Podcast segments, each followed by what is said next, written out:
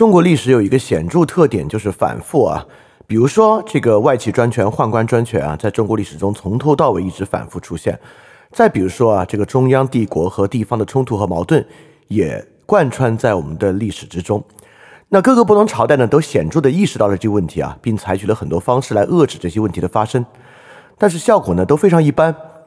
因此啊，为什么在我们的历史之中，其实直到今天我们也能看到类似的现象，会总是出现所有这些比较类似的问题呢？今天这期啊，我们就从汉武帝之后他留下的政治遗产来找里面有没有对这个问题很可能具有洞察力的方向和答案。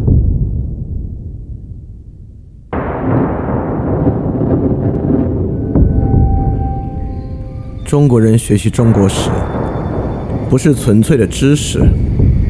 而是一种带着身体和血液的经历。因此，历史的晦暗与光明，对我们并非比喻，而是实际的光与暗、乐与苦。但身体需要百般感触，失去风雨，植物亦无法生长。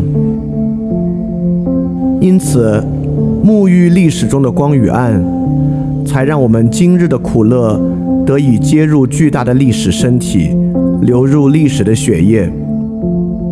这会给我们全新的事件和全新的理解与全新的道路。翻店二点零第三章：中国历史与思想史综观，接入历史的身体。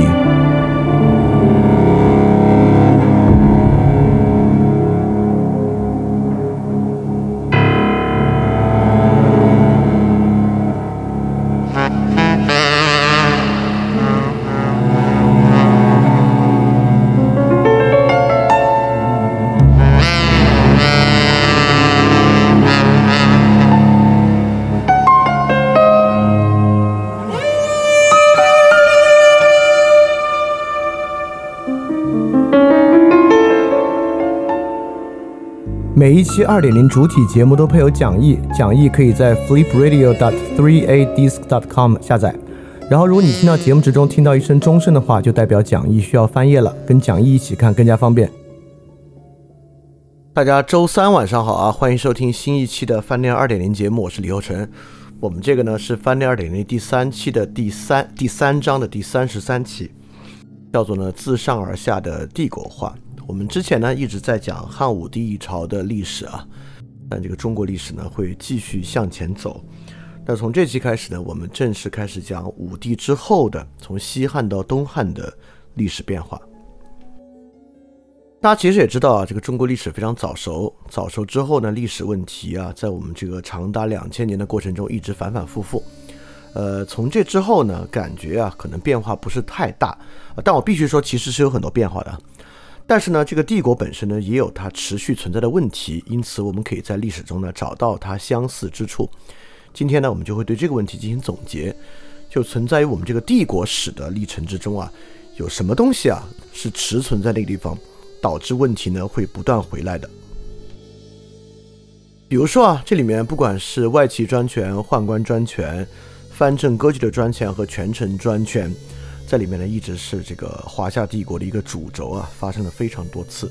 在清朝呢还一再发生。这个东西呢，可以说就是从武帝一朝之后啊，慢慢开始形成的一个秩序。那我们今天呢，就来讲这个自上而下的帝国化，因为大家不要忘了啊，与我们两千年的帝国史相比啊，从秦始皇到汉武帝这个时间呢，其实并不长。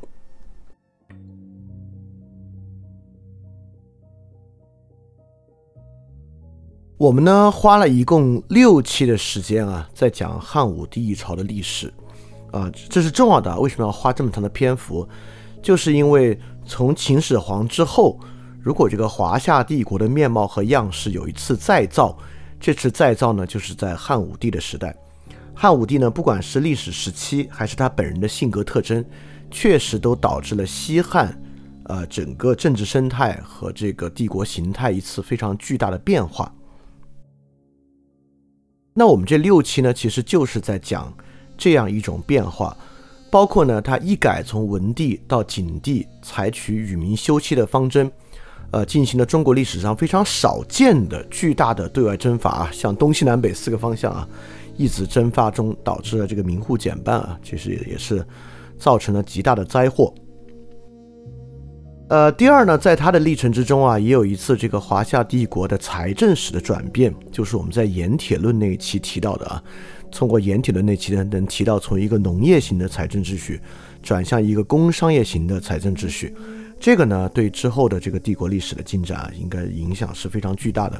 我们当时也讲到啊，这不只是这个武帝一朝的专利，实际上里面一些充实财政的制度呢。即便是啊，号称啊以这个复兴古礼、复兴古法为主的王莽，都还在继续使用。接下来呢，我们也讲了，在这个帝国意识形态方面的巨大转变，就是通过这个阴阳五行跟儒家合并，所谓的华夏帝国的董仲舒时刻。从董仲舒之后呢，我们对于这个帝国主体意识形态，儒家不再是原始的孔子型的儒家，也不是荀学式的儒家。而是一个在这个奇学的背景之下，阴阳五行和儒家高度融合的一种董仲舒式的儒家，啊，这个之这个之后我们谈到这个东汉末期啊，呃，不管是东从汉末到三国，到这个魏晋南北朝时期，各个不同政权对自己合法性表述的时候呢，这个阴阳五行跟董仲舒时刻带来的影响，我们还能看到其实是非常巨大的。然后呢，我们就介绍了这个司马迁啊，代表的儒家另外一种思想的形态，比较贴近原始儒家那种思想形态，也成为了中国就是在整个华夏帝国在这之后非常重要的一种思想源流。所以说，整个武帝一朝啊，对于之后的影响其实是非常深远的。而且通过这样的梳理呢，我们能看到啊，它对于之后的影响不是单方面的。因此呢，我使用帝国政治的一次再造。来讲这个汉武帝时期啊，这个再造呢，也许把汉武帝描述的太具有主动性了，或者我们把它叫做再形成也行。啊，秦始皇呢，当然极大的改变了从这个周制的封建制到郡县制的这么一次帝国的生态，真正的帝国化是秦始皇，但这个帝国化的第二次形态的塑造，其实就是汉武帝的这次。那么这次形态塑造之后呢？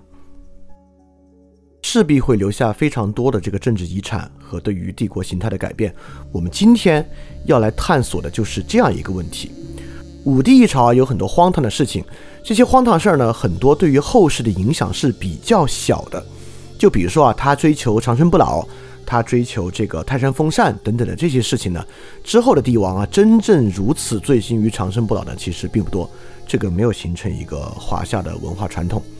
第二，比如说他与太子的那种关系啊，他最后那个就是巫蛊案废太子啊。虽然说这个太子的关系，我们之前也提到啊，这个中国两千年帝国史的历程之中啊，这个真正能够顺利继位的嫡长子啊，数量其实并不太多。但是爆发像这个巫蛊案这么荒唐事情呢，其实也不会特别特别多。虽然不是孤立啊，这个也没有形成一个坏传统。所以在这样的帝国政治再形成的过程中呢，一定是有些。角度啊，有些地方我们能看到留下更长远影响的。那么始皇帝那次留下了很深远的影响。那今天呢，我们就来看武帝这次留下了如何深远的影响这么一个问题了。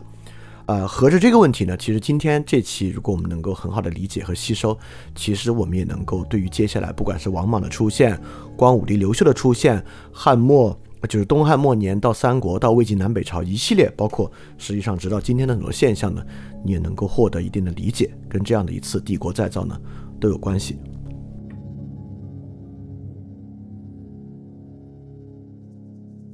而且通过今天这次梳理啊，其实我特别想要传达和让大家理解的呢，就是我们要理解，虽然是帝国，虽然在这样帝国过程中，像汉武帝这样的皇帝啊。拥有至高无上的权力和地位，但是呢，历史啊依然不是这个帝王意志的实现过程。这个帝王呢，并不是随心所欲，想干什么都能够按照他的方式去干成。帝王呢，虽然在董仲舒的体系之下拥有某种君权神授的特点，君权天授的特点吧，但究竟啊，他不是神，也不是天。所以说，我们来看武帝一朝之后的政治局势和社会的变化，我们恰恰要看到这个社会本身是一个有机的过程，而帝王意志在中间呢，只是其中的一个环节而已。过去啊，我们理解这个华夏历史会有一个理解的范式，就是这个明君呢就能够造福于天下，而昏君呢会祸乱天下。我们认为皇帝的道德啊，就会对历史造成实际的影响。道德好的皇帝呢，就会对历史造成好的影响；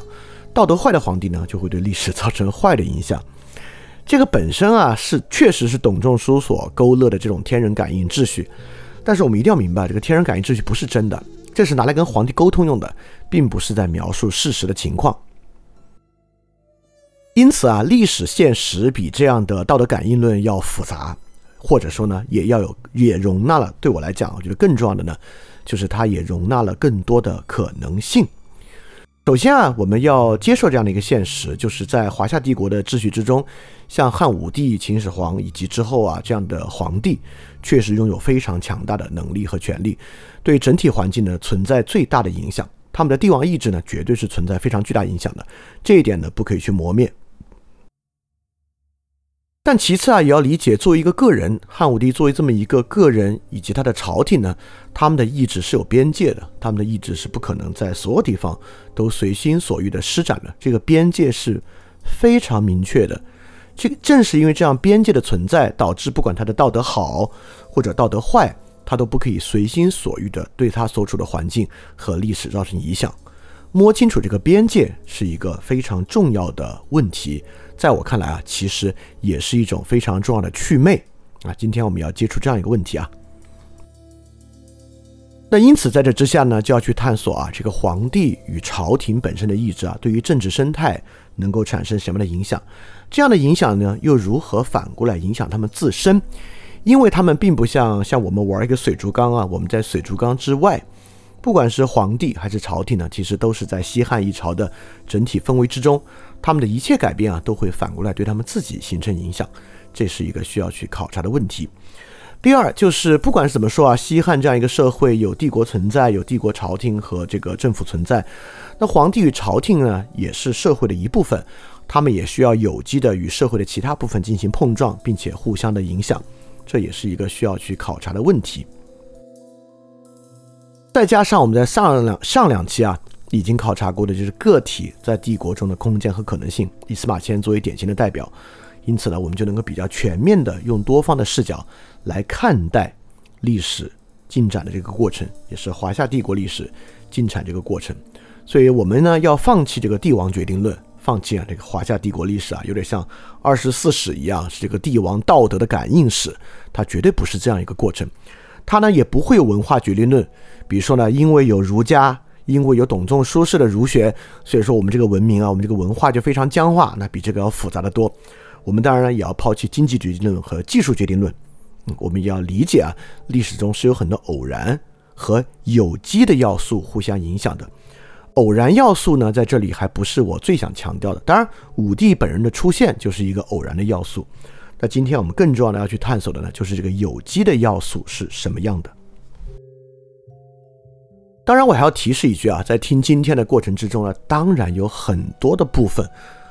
就是和我们当下的环境是相似的。但大家也一定要理解啊，其实这个历史在二十世纪之后是经历了非常巨大改变的。我们也不可以直接望文生义的将过去和现在进行对应。我这么说还不是为了任何的安全啊，或者这个 political correctness 来讲这个话，而是说就是因为可能太像了，导致你会望文生义的认为，哦，这个问题不就是那样的一个问题吗？如果这么看的话，如果你没有看到，呃，当下和过去，尤其是两千多年前的历史啊，这种巨大差异的话啊，我觉得这种望文生义的误解，认为不过是一次历史的再现，或者与那会儿有点对点的直接的相似关系，我觉得这种误导性啊，对于你理解当下和。呃，求得当下出路其实是没有好处的。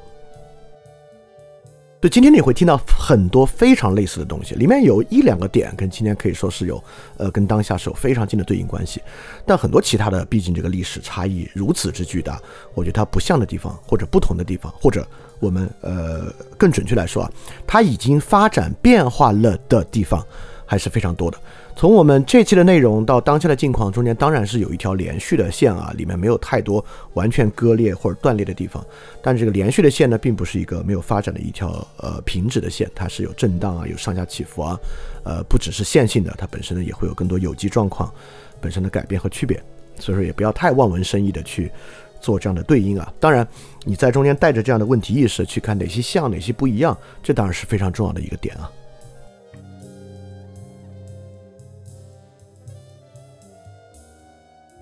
我们简单的来说一下，就是汉武帝啊，在西汉一朝做了什么？他的这个皇帝意志是什么样的啊？呃，他做了很多事情啊。我们今天拿出来说的呢，以可能这以下四个方面比较重要吧。第一个呢，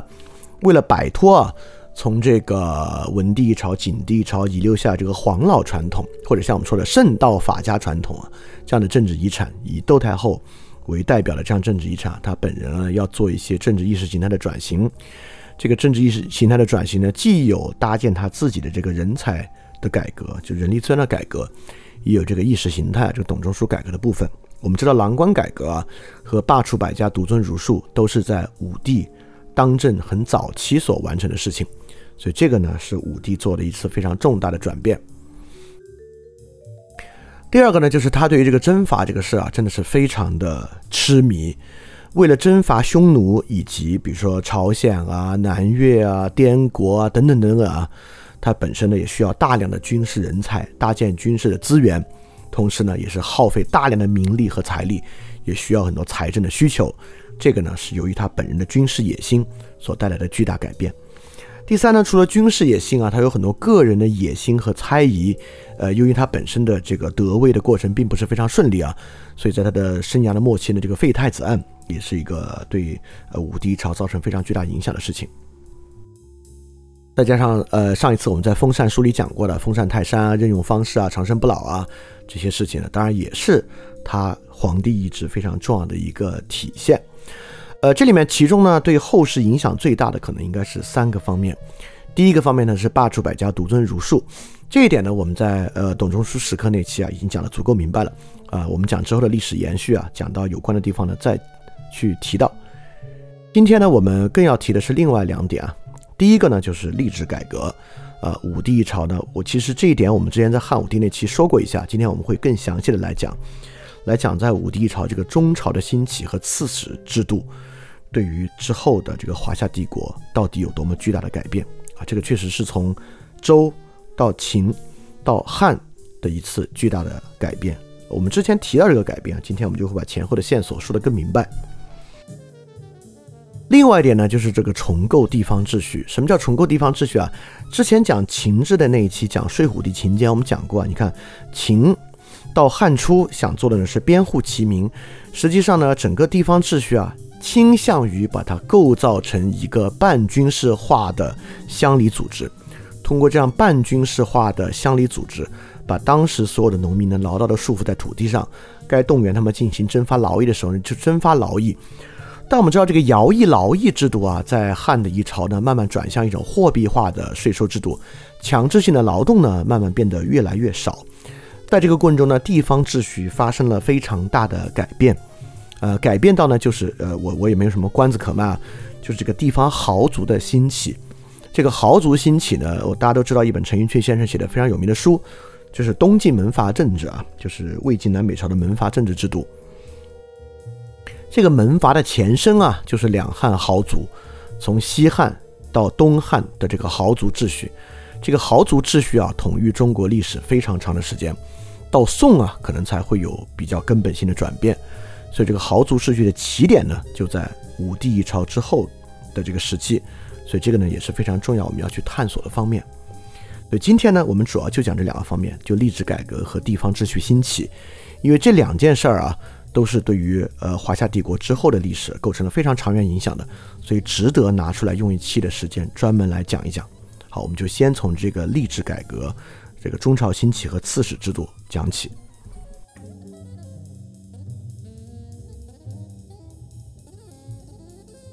首先，第一部分呢，我们就来再谈谈这个中朝崛起这个事儿。呃，这个事儿呢，其实我们主要要去讲的就是这个帝国的权力秩序到底是如何运转的。当然，你可能会觉得 我又不当官儿，我更不可能在西汉一朝当官，对吧？我了解这个干嘛呢？那了解这个当然非常重要啊。这个呢，对于呃，从整个模式上，从整个思考方向上。对于理解 当下的情况，我认为这个模式本身对应性是非常强的。尤其我刚才说那个祛魅啊，也包含这样的一层含义。那我们之前呢，其实谈过，在武帝朝那期啊，已经谈过一次这个中朝崛起了。其实呢，就是我们把这个整个西汉的这个宫廷秩序啊，分成这个外朝、内朝、中朝这三部分，分别呢就是整个朝廷的区域、皇城的区域和皇帝真正居住区域这三个空间层次。这三个空间层次呢，其实也映射着三种不同的权力结构。这个呢也是真的，就是当时的这个权力与这个空间分布啊是高度相关的。而且当时我们也提到，汉武朝为了，呃，汉武帝啊，为了建立自己的这个政治秩序呢，他去充实这个中朝和内朝，来抵御外朝的势力。那最后汉宣帝呢，为了破除这个霍光的专政啊，又开始使用外朝来抵御中朝和内朝啊。这期呢，一会儿我们还再来细谈。但那个时候呢，我们是在梳理西汉一朝的政治脉络。今天呢，我们就从里面的具体的机制来谈一谈。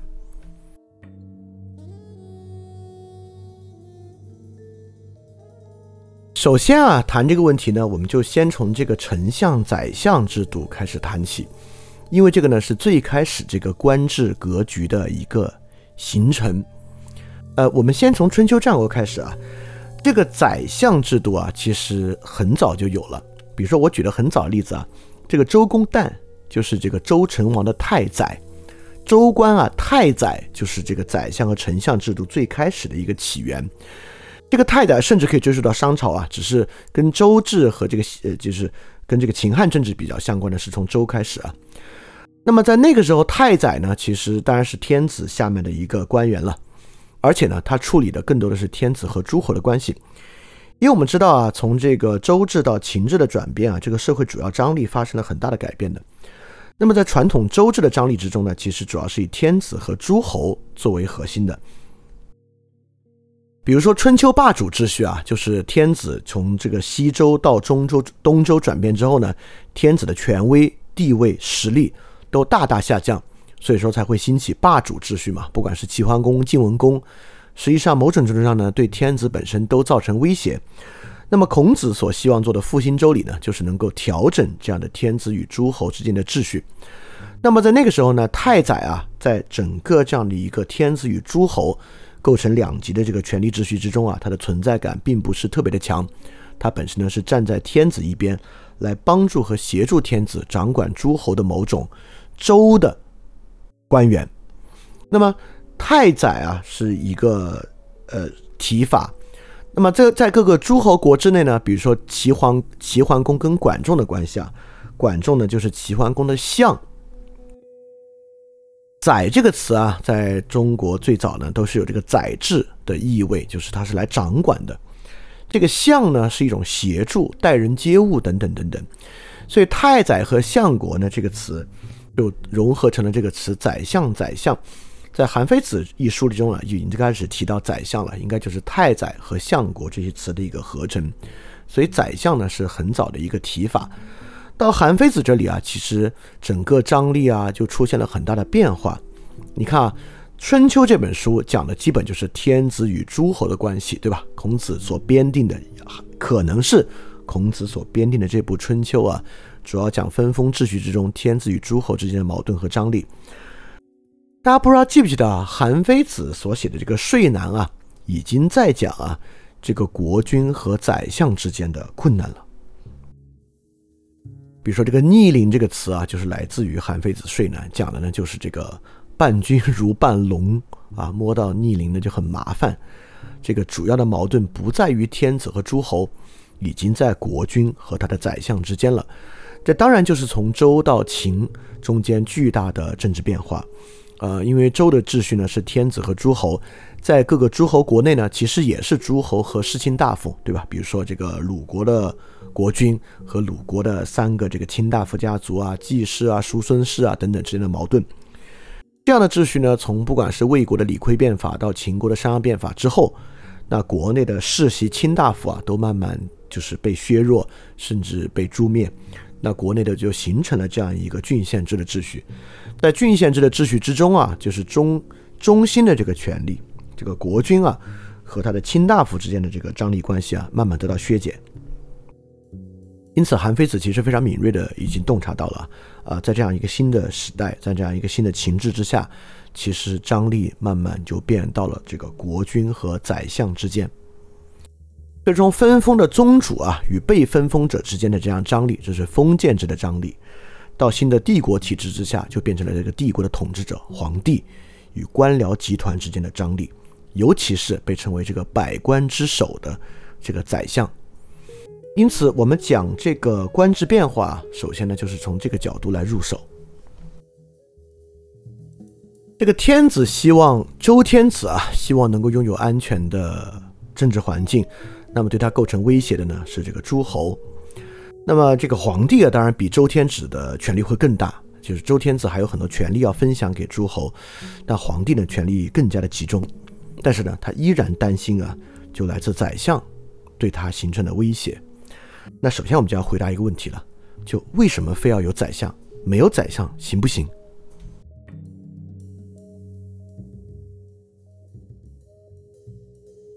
你看啊，我们说宰相是百官之首，那又形成威胁，那太好了，皇帝就直接自己统御百官，那不要宰相不就完了吗？啊，事实上这样想的人非常多啊，就比如说明代的朱元璋就废除了延续中国。一千多年的这个宰相制度，他废宰相啊，而设置了秘书处，因此就是他自己来统御百官。但是很快呢，在建文帝时代啊，秘书处就被提升为了内阁。到永乐皇帝呢，就设置了内阁首辅。到内阁首辅呢，基本上内阁首辅跟宰相了，其实也就没有什么区别了。那么到清一朝呢，又变成了又没有宰相了，又是军机处。那军机处大臣呢，首席军机处大臣呢，其实跟宰相又差不多。哎，看上去啊，想真的没有宰相啊，就这个皇帝亲自当百官之首，其实确实是有很大难度的。这个不仅在华夏帝国如此啊，在各种权力实体之中都如此。大家看这个《冰与火之歌》啊，就发现里面有个很大的矛盾呢，就是在这个七国之王啊，跟这个 King's Hand 之间的矛盾，对吧？这个国王之手挺大权力的，干嘛就就不要国王之手不就完了吗？你自己亲自统治不就好了吗？其实是很困难的啊，因为事务非常多。没有一个人其实很难来做。我觉得从另外一个地方能更容易明白这个职位存在的必要性是什么。就在这个穆斯林帝国之中啊，有一个职位叫维切尔。这个维切尔呢，呃，他的之首啊叫大维切尔。大维切尔呢，其实相当于就是宰相啊。这个维切尔在原始阿维斯塔语里面的意思啊，就是这个判决者、仲裁者这么一个意思。也就是说啊，宰相呢其实就是这么一位仲裁者。一定需要有一个人来拿主意的，原因自然非常多啊。比如说，很多时候皇帝继位的时候非常年轻，这么年轻的皇帝拿不了主意。你说五个人一起拿主意非常困难啊。你看这个武帝死后啊，他挑选的三位顾命大臣之间的关系，你就知道，其实拿主意这个事儿啊，最后还真得一个人拿主意啊。这不管是帝国，接到企业都一样。你说企业为什么非得有一个 CEO 呢？或者企业为什么非得有个董事长呢？那企业完全以这个。呃，集体意识的方式行不行？其实是有困难的。在拥有这个矛盾和分化，尤其一些很紧急的或者一些特殊的情况之下，就是需要有这个仲裁者和判决者。那不管是一个皇帝非常年轻的时候，还是皇帝非常年老的时候，还是皇帝在生病生病的时候，还是啊，历史上很多皇帝啊，他压根儿就不想管，他就想吃喝玩乐的时候。当然也包括最实际的原因啊，随着帝国越来越大。随着技术越来越完善，帝国的事务越来越多，这个皇帝本人啊，他根本是不可能去亲自仲裁和判决所有事务的。尤其是当中段啊，皇帝可能要处理很多军事事务，以及皇帝要处理很多祭祀类的事务的时候，他其实是没有办法去应对很多琐碎的行政事务的。所以在这个时候呢，其实啊，不管明朝或者清朝的方式，想彻底废除。皇帝之外的这么一位仲裁者和判决者，其实都是非常困难的。所以这个呢，是百官之首这个宰相所存在的一个必要性。当然，它既然如此必要，既然如此存在，那就代表啊，这个在我们所谓的自上而下的帝国化的过程之中，它呢就会存在成为一个长久的张力。就我老喜欢使用“张力”这个词啊，好多人就问，什么叫张力啊？啊，为什么不使用矛盾呢？在这里啊，你就能看出“张力”这个词跟“矛盾”这个词它的区别，因为它不不总是以绝对对立、尖锐矛盾的形式存在。比如说啊，在这个刘邦出去这个打仗的时候，萧何不就是以这个相国身份把长安啊以及整个帝国的这个行政治理得非常好吗？在这个时候呢，他们是有大量的合作存在的。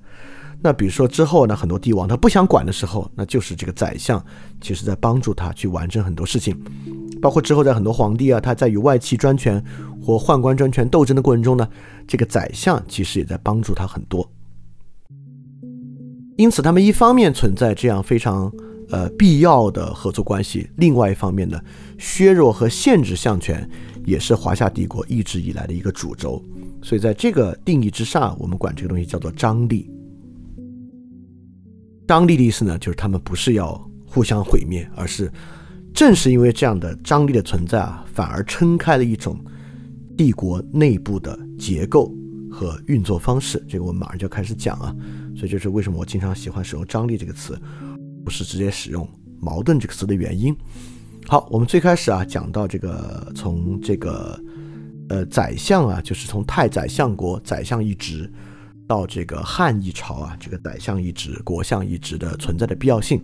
这个东西呢，在帝国的体制之中是不可以没有的。而它的存在呢，就构成了不是封建制的王朝，而是这个帝制国家非常长久存在的一个问题。削弱、削弱和限制相权呢，就成为未来一个非常主要的话题。包括你看，我们刚才讲到，呃，明朝啊、清朝啊，依然在考虑这个问题。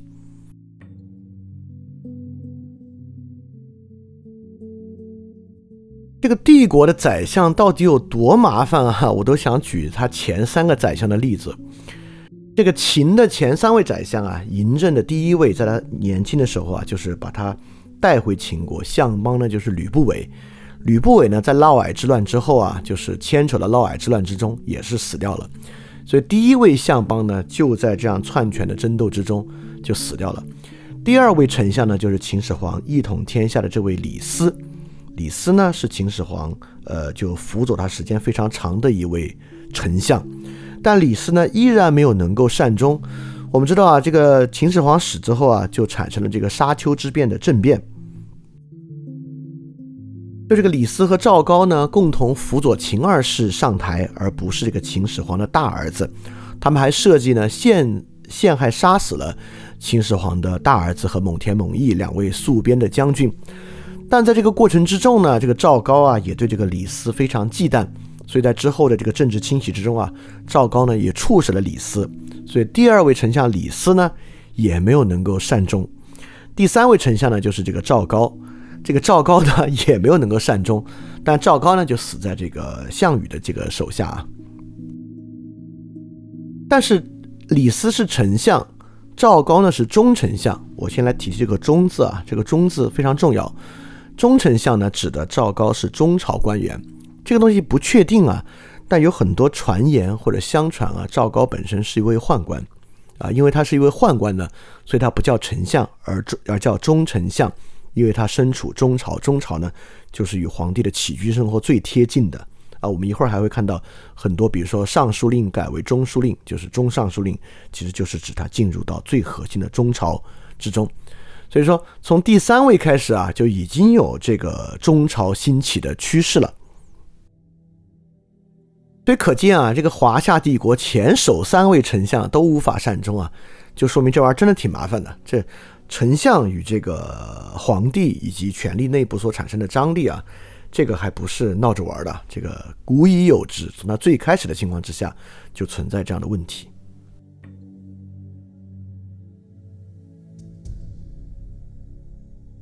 好，在构成这个帝国，就是汉帝国啊，这个行政结构的过程中，刚才我们讲的呢，是一条非常实然的线路，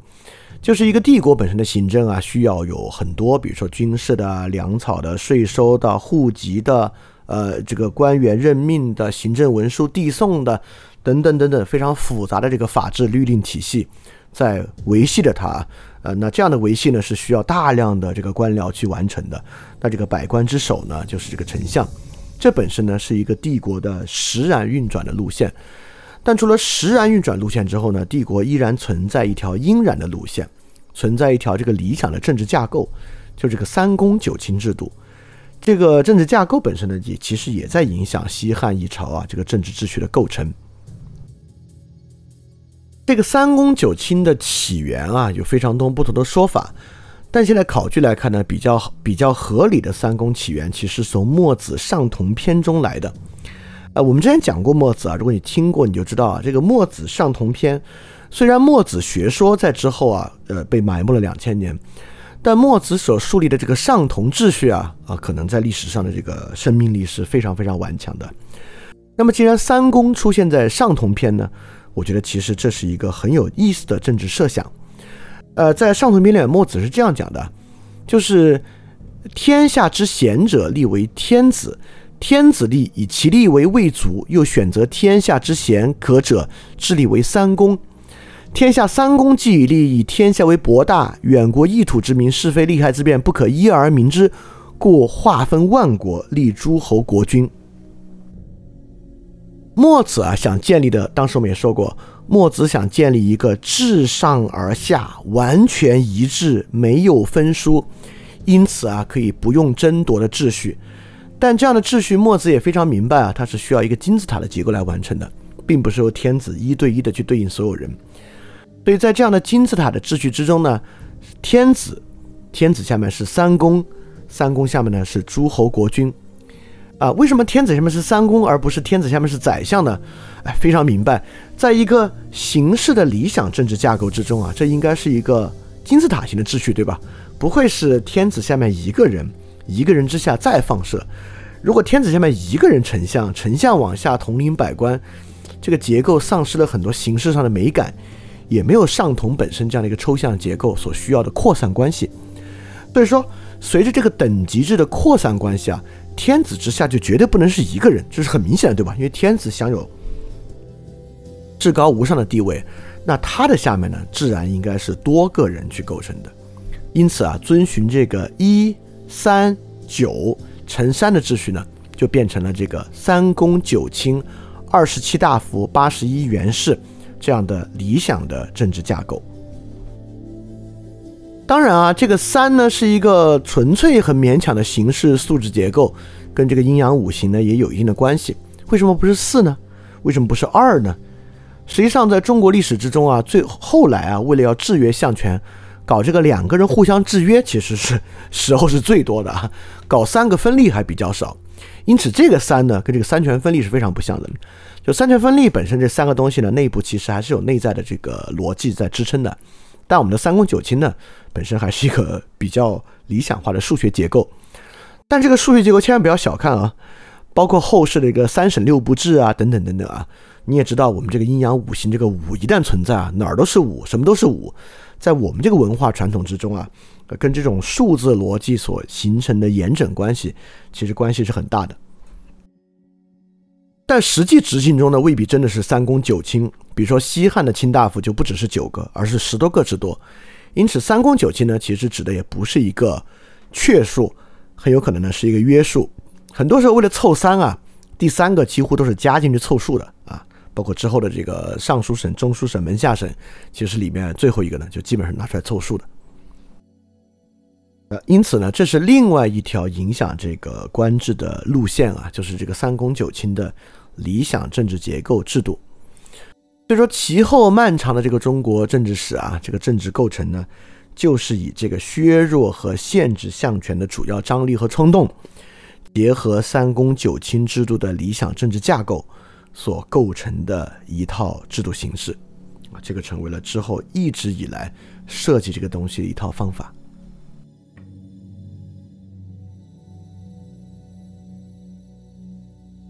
好，在这个基础之上，我们要来看实际汉武帝改了什么呢？那了解汉武帝改了什么呢？我们呢，就首先啊，要来了解这两套不同的官制秩序。你看啊，呃。西西周呢是这个分封制，那这个分封制呢，我们知道也有王己、荆己的，对吧？也就是说，天子啊有一些官员呢是去管理这个天下的，管理天子与这个诸侯的所有关系的。那天子自然还有一套更实际的官制啊，就是来管理自己真正可以掌握的这个王己、荆己的地区的。也就是说，天子是天下共主。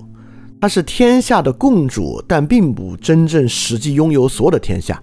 比如分封国齐国呢，还是齐国的诸侯在拥有它。那天子呢，也不是说是一个虚君，他自己没有任何的领土。天子是有领土的，对吧？天子是有王己和荆己的，就像那会儿不管是这个东周的陆呃都城啊、洛阳啊，包括后来迁都的地方啊，其实都是实际的经济。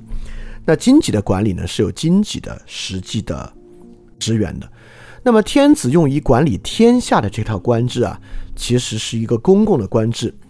而天子管理经济的官制或者管理京城的官制呢，更像是私官，就是在就像是他的家奴一样，是在管理他的私有财产的。天下不是他的私有财产，而经济是他的私有财产。这个到达西汉一朝呢，其实类似。我们知道秦始皇实施的是这个郡县制，但其实是推翻他项羽实行的其实是郡国并行制度。到西汉也是一样。西汉呢，其实是有各种郡国的。西汉是有比当然比周朝更大的王畿地区，但西汉下面呢也有什么齐国呀、楚国呀、淮南国啊，当然后来越分越小，越来越越分越小，也是有其他的这个分封王国的，就刘姓王被分封到全国各个其他地方。所以西汉呢依然有这么一套双轨制的官吏体系，一套呢是天下的朝廷官员，以丞相、太尉、御史大夫为主。另外一套呢是实际的皇家官员，就是什么太常啊、光禄勋啊、卫尉、太仆、廷尉等等等等的这么一套制度。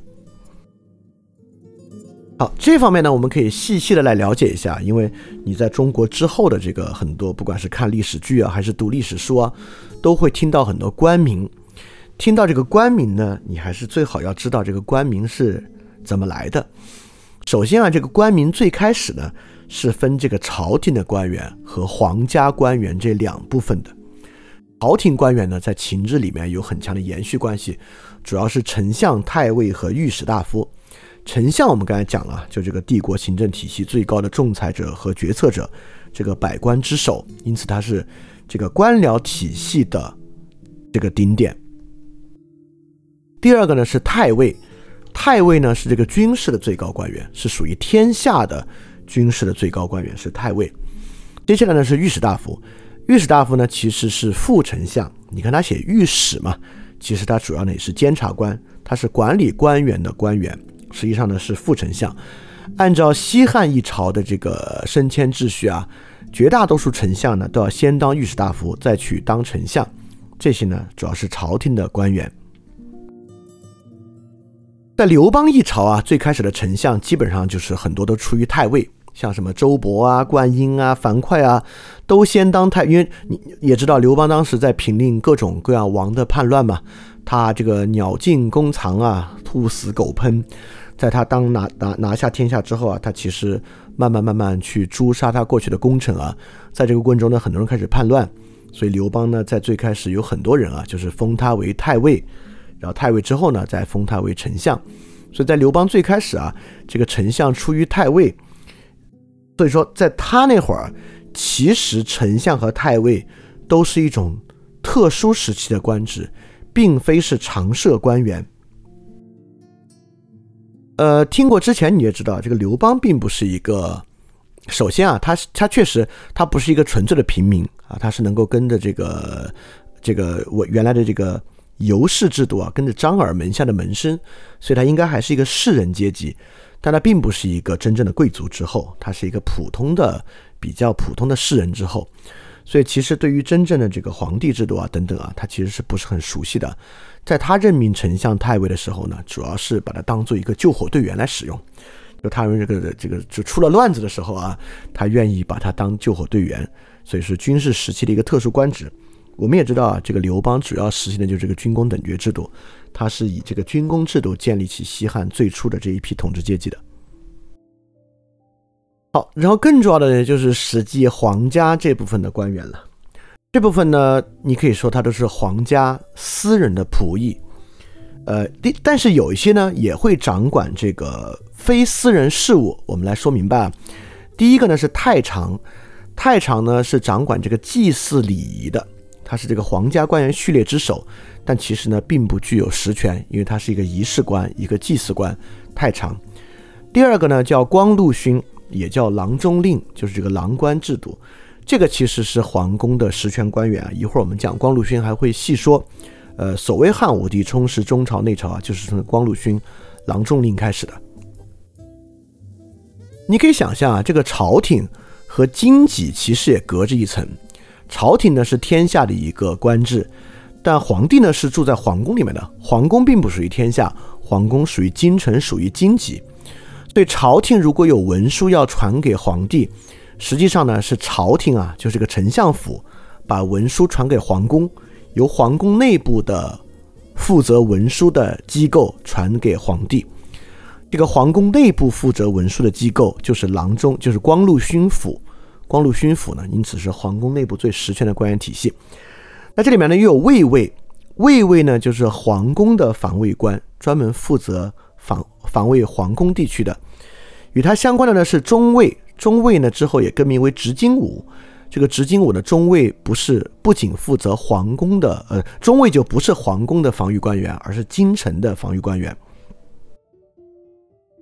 因此，虽然卫尉离这个皇帝更近啊，但之后中尉这个执金吾这一级呢，就存在感会高一点。因为拱卫皇城嘛，你需要的兵力呢，很多时候比卫尉会多一点。所以这个执金吾中尉其实他的权力也是不小。太仆呢，主要是帝王的车马官；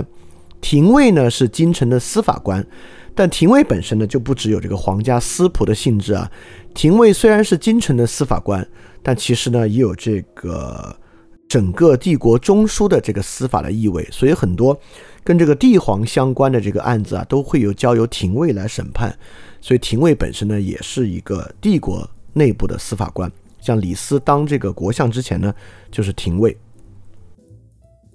大鸿胪啊，之之前叫典政，是这个帝国的司仪官，跟这个外事啊、这个蛮夷事务相关的。所以他虽然是皇家的司仆，但本身呢，也具有帝国的性质。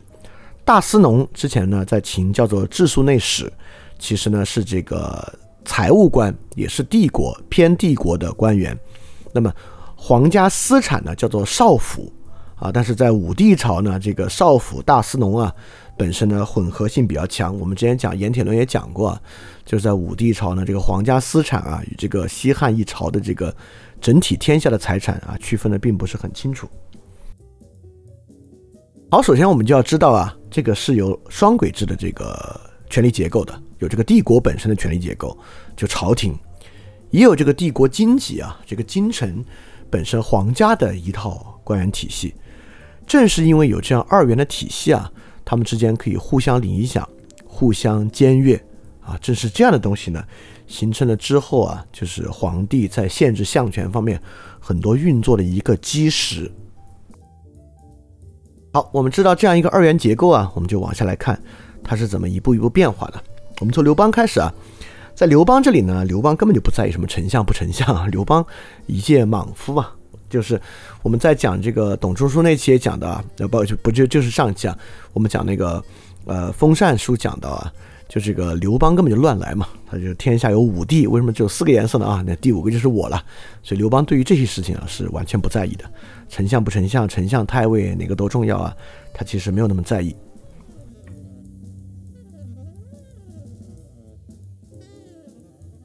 好，我们现在就来讲讲这个丞相府与光禄勋府这两个东西的区别和它相似之处啊。首先呢，这个丞相府与光禄勋府啊，都是两个特别大的编制，不是说丞相就丞相一个人就是丞相府啊。根据这个汉旧仪啊，就武帝的元寿六年，丞相吏员呢一共有三百八十二人，就整个丞相府的编制啊，有三百多个人的庞大编制。其中史官啊一共有二十人，他们的俸禄呢是四百石；少史呢八十人，俸禄三百石；属下呢百人二百石。属史呢有一百六十二人啊，百十。当然，丞相本人当然是比两千石啊，就两千石的这个最高最高官衔。呃，丞相府的充实呢，是从文帝的时候开始的。文帝呢，《汉书》里面记载啊，就是这个陈平是丞相，答文帝关于丞相事，就是陈平回答文帝，丞相是干嘛的呢？陈平回答：宰相者。上佐天子，理阴阳，顺四时，下育万物之宜，外外政府四夷诸侯，内亲附百姓，使卿大夫各得其职者也。那基本上就是帮天子打理一切。因此是从文帝开始啊，这个丞相府丞相开始拥有非常实际的权利，按照后世丞相的方式呢，组合起这样一套严密的归属于帝国的这样权力体系。好，在武帝一朝之前啊，这个光禄勋府啊，就是这个郎官体系，其实并没有那么多的人。郎官体系呢，是从武帝一朝才开始的。郎官体系啊，最早其实就是看门的门郎嘛，这些人呢是皇宫的一些很低级的侍卫官。但从武帝开始啊，这个光禄勋府开始扩大，其中呢，光禄大夫、太中大夫各自都有好几十个人。这好几十个人啊，是可以直接参与朝议的，就在朝在这个朝堂之上参与这个帝国朝廷的朝议。而武帝培养这么一批光禄大夫啊、太中大夫，其实呢，也是他们在朝仪之上可以去跟这个宰相他们辩论的。这个呢，是一帮可以说是在这个朝廷之上的反对者，专门呢培养来跟宰相进行辩论的这一帮人。而除了整个这个武帝建立的这个郎官体系啊，除了在顶点之上这几十个光禄大夫和太中大夫之后呢，下面不管是中郎啊、都尉啊、将军啊、仆役啊，郎官体系多达几千人之多，所以可以说这个郎官光禄勋府啊，就是武帝建立的一个属于他自己直接管辖而不是丞相管辖的我的人啊。武帝发展起来非常庞大这个光禄大夫体系。像他最近的亲信啊，卫青啊、霍去病啊，这些人呢，就都不在朝廷体系之中，而在光禄勋府体系之中。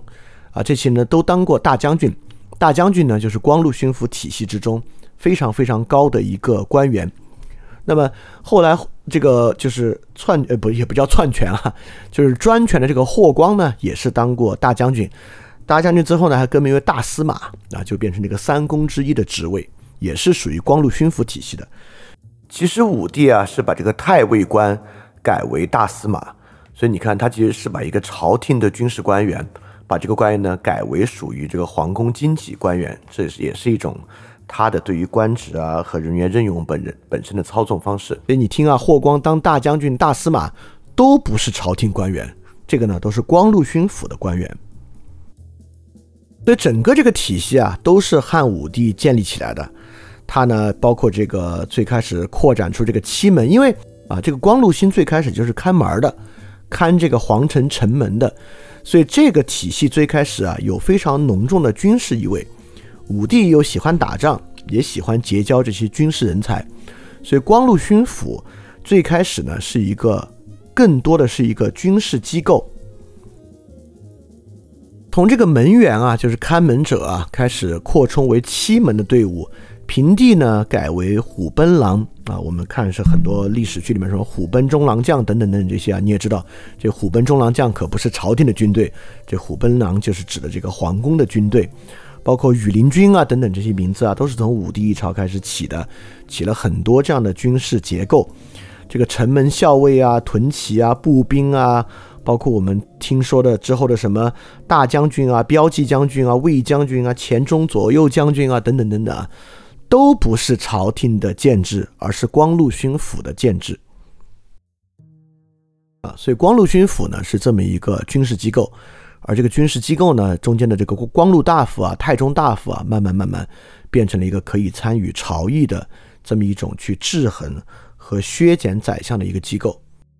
所以你看，在刘邦那个地方呢，其实军事跟丞相是不分的。因为刘邦本身呢，并没有这个文官执政体系，他就是把这些军事官员提拔为太尉，然后太尉呢再去当丞相。是从文帝开始啊，真正建立起属于华夏帝国的文官执政体系的。是在秦朝之后啊，就属于西汉的文官执政体系。这套文官执政体系交到武帝手中的时候呢，已经相对比较成熟了。所以武帝呢，就建立了以光禄勋府为代表的这个军事官僚体系，来跟这个。朝廷这个宰相的文官执政体系来进行对抗，所以这光禄勋府呢就形成了一个非常重要的建制。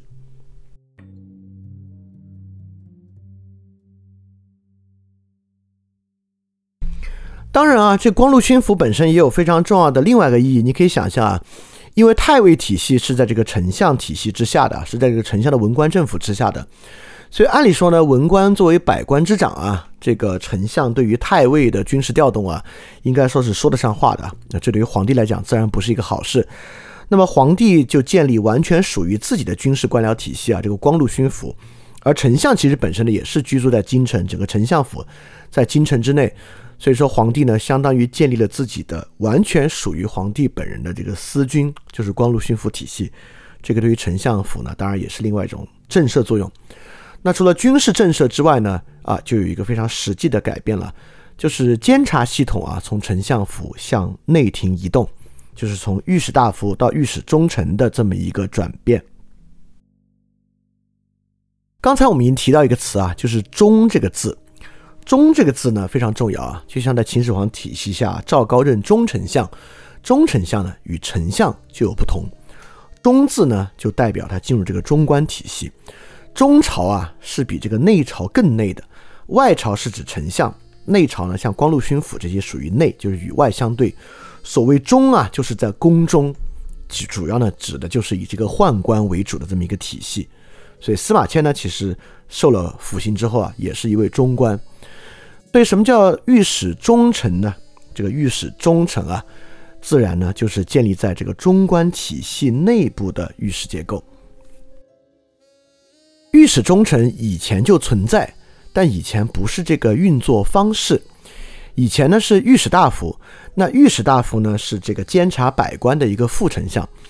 这个副丞相呢，如果要跟皇帝有文书递送呢，自然在宫中呢也需要这个相关的文书官。这个文书官呢就是御史中丞，但御史中丞呢以前是直接归御史大夫管的，御史大夫管御史中丞，御史大夫呢也去管刺史。但是根据汉旧仪啊，武帝就更改了这个御史中丞的序列。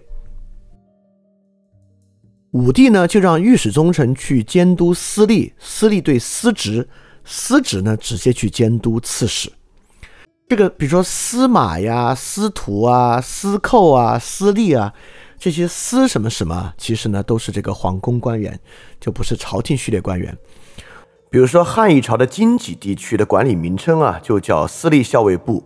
所以司隶本身呢，本来指的是管理经济地区的这么一种体系。对武帝的时候呢，相当于啊，把这个御史大夫架空了，直接用御史中丞去监督刺史体系。那御史中丞自然就并不直接听命于御史大夫，而是直接听命于汉武帝了。所以武帝啊，相当于建立了光禄勋府，以光禄大夫啊通过抗抗辩的方式去对抗宰相，又建立了这个御史中丞体系啊，以御史中丞呢直接对抗地方百官，就形成了这么一套督察的方法。这个呢，就是汉武帝去汉武帝本人想出来的呢。与这个好与与这个宰相体系去抗衡的一个方式，就是在朝堂上呢，就是用这个光禄大夫去对抗宰相，在整个全国的官僚体系之中呢，用御史中丞去对抗百官，啊，因此呢，既有呃皇城内的军事，也有官僚系统内的督察，啊，这就是两个方法。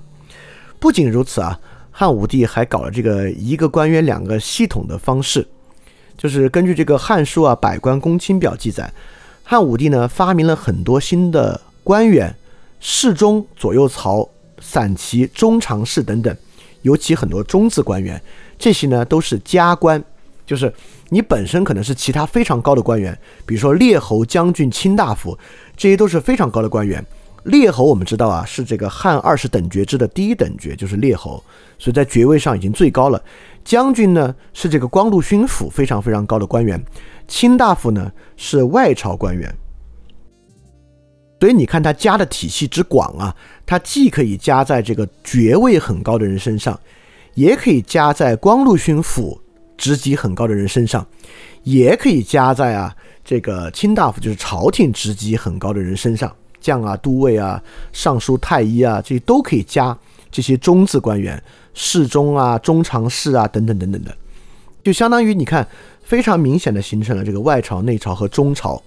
而汉武帝最在意的是中朝，他会把这个中朝的一些官，像侍中啊、中常侍啊，这些其实都是他的仆人官员，这些这这这些官员是不都不能叫官员了，这是一些他的私仆的职位。非常非常低的司仆职位，但是加在类似于列侯、卿大夫和将军这样的高官之上，对成为他司仆的官员呢，加在这高官之上，自然呢就是被他吸引进了比光禄勋府更近的这个中朝体系。这个中朝体系呢，就成为了跟他关系最近的体系啊，就在宫中呢，能够呃，比如说能够自由进出宫门啊，能够与他有更近的关系。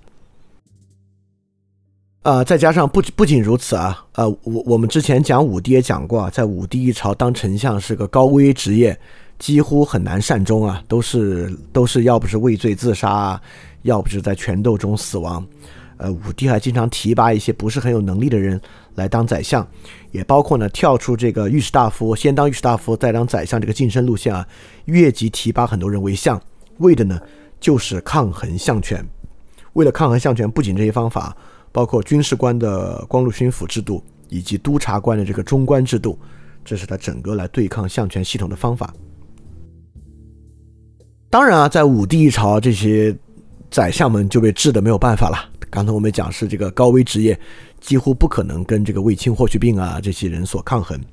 啊，但我们要反过来看啊，这个武帝这么大费周章啊，来制衡这个宰相，说明这个宰相确实是不太好制衡。不是说随随便便我换个我的心腹当宰相不就可以了吗？没有那么容易啊！没那么容易的原因呢，就是这个世界上基本上没有什么事情是心想事成啊。只要你的意志力够，就能够成就，不是这样的。因为帝国体系本身是一个非常庞大的体系。那宰相本身呢，有宰相府，宰相府有非常多的官员，这么多官员还有这么多地方官，各个郡的郡守啊、太尉啊等等等等，都在你的管辖之下。所以在这个情况之下，就是你光靠替换一个人。换一个你的心腹上去是不可能够统御这么庞大的体系的。就连汉武帝啊，这么呃有这个可能历史上非常重要的一位这个皇帝，他来去抗衡宰相呢，都需要使用如此多的办法。可见啊，要去抗衡宰相，并不是一个非常简单的事情。那么，OK，我们现在知道了，他用了很多方式。这个方式里面最值得讲的呢，第一个就是军事官光禄勋府制度。光禄勋府呢，也有光禄大夫直接在朝堂上去抗衡宰相，再加上他建立的这个监察官制度，这个监察官制度呢，还很多在依赖中官体系，就已经不是内朝体系了，在依在依赖这个中朝体系，就是这个宦官啊等等体系构成。好，很快呢，汉武帝就往前再走了一步。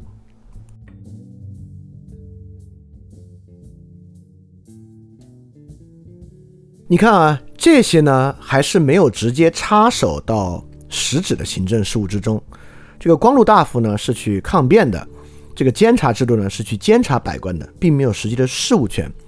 但很快呢，武帝就开始插手实际的事务权了，就是我们讲这个尚书官的制度，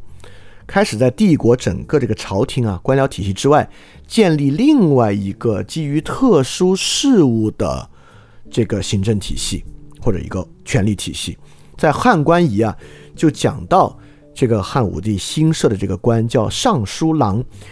因为尚书本来是很小的官员啊，就是尚书是我们刚才讲的，就负责递送文书的普通皇宫递送文书的官员叫尚书郎，这不属于中官体系啊，属于内官体系尚书。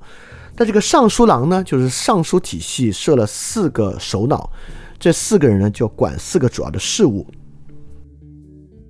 这四个尚书郎啊，一个主匈奴单于营部，一个主羌夷利民，一个呢主天下户口土田垦作，一个呢主钱帛贡纳委书。你看，就说明这几个事情啊，武帝已经不让宰相管了，武帝亲自管。武帝亲自管，其实三个事情啊，第一个就是四面八方的征战。一个跟单于相关的，一个跟羌蛮，就是这个呃往南边和往东边打相关的，因为他喜欢打仗嘛，喜欢有军功嘛，所以四面八方征战的事务是直接由尚书郎来管理，而不是宰相管理的。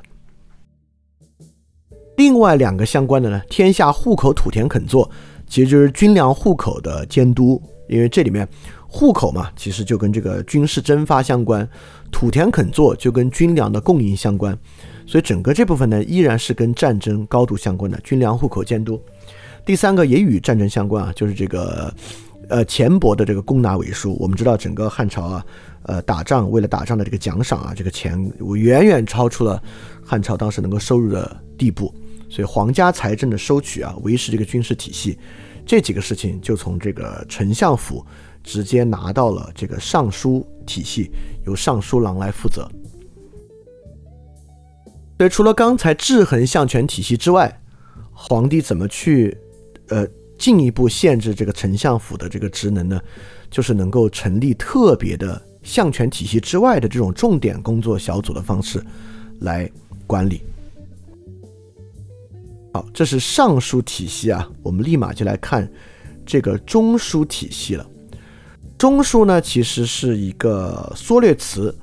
中书呢其实就是中尚书。它指的呢也是尚书，但是呢是中朝体系的尚书啊，就区别是啥？我们刚刚还是讲啊，朝廷是朝廷，皇宫是皇宫，皇帝起居是皇帝起居，这是三个非常不同的空间结构和权力结构。尚书呢是负责朝廷和皇宫中间的文书递送的，但是要真正递到皇帝的寝宫，就是他的实际生活起居啊。是中尚书，就这部分人呢，是实际来负责这个皇宫起居部分的文书递送的。呃，根据这个《宋书百官志》啊，讲这个中尚书，就是所谓的中书是咋来的呢？就来源于啊，汉武帝游宴后庭，使使宦者点尚书事，就是汉武帝当时啊，已经不太离开他的这个中庭，就是他这个中宫体系了，因此呢，就让这些宦官去担任尚书的事务。按理说啊，这个皇帝处理这些文书是要离开自己的这个居住的寝宫寝殿，到外面去的。但汉武帝啊，这么大的权力放荡不羁，而且啊，开始这个游宴后庭的时候呢，他就不愿意自己亲自走出中宫了，就让这些宦官呢来担任尚书的职务事务，就变成了中尚书。中尚书呢就被简称为中书。这个中书体系呢，可以说啊，是这个尚书体系的进一步的劣化。这个华夏帝国后世的所谓宦官专权啊，就来自于这个中枢体系，就来源于此。那元帝其实也是一样，元帝一朝不是有这个石显宦官专权吗？这个石显呢，就是一个中枢。石显当时的职位是中书令，所以你看，尚书令已经是脱离于丞相府体系之外的这种议事机构了，但好歹啊，还在皇宫之中。中书令呢，就变成了最隐秘、牵涉人数最少的一种专权机构，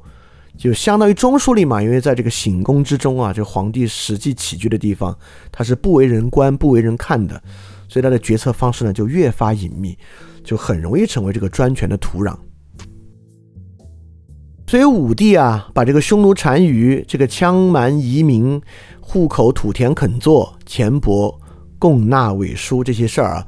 脱离出丞相府，由这个尚书令、尚书郎来管辖，本来就是一个不合呃体系的操作。那么这个皇帝只要一懒啊，连尚书都懒得用，由这个中书来委任呢，其实啊就让这些本来非常重要的事情的决策更加的随意，更加的隐秘，牵扯的人数更少。因此啊，不管啊皇帝是太懒。就是想在后庭享乐，或者有畏难情绪，有些事情啊，皇帝就是不想管。但是呢，这些事物又脱离了比较成熟的这个宰相和相权体系，在尚书体系中，甚至在中书体系中，就非常容易导致专权。所以这就是内朝的中朝化，这个在中国未来历史中啊，是一再发生、反复不断发生的一件事情。这里面我尤其想强调的原因啊，刚才说了好几个原因，其中我尤其想强调的一个原因就是畏难情绪，因为这个中国古典帝王啊，他也是人，这个人就有畏难情绪，当他拿过一个很重要的事儿，他自己处理不好的时候啊，他就会有怠政的情绪，一旦这种怠政情绪出现啊，就很容易在这种中枢体系之中啊，出现非常荒唐和荒谬的专权行为。啊，这个千万不要低估人的畏难情绪啊。我相信各位自己在平时工作中也会有很多畏难情绪啊，这个一旦缺乏这个外部监督啊，又在这样一个相对比较不透明的决策环境之中，其实是会带来很大伤害的。你看啊，本来呢是皇帝为了抗衡宰相和这个丞相的体系啊，建立了自己的这个尚书体系，但尚书体系之中呢，已经没有人能够约束他了，这个皇帝不管是懒了呀、畏难啊，甚至就是有人要篡他的权，把他幽禁在深宫之中，阻绝他与外面群臣的联系。那实际上在中间负责传递文书的这些人，就开始拥有至高无上的权利，就开始能够进行专权。那宦官专权的基础就是这样的情况，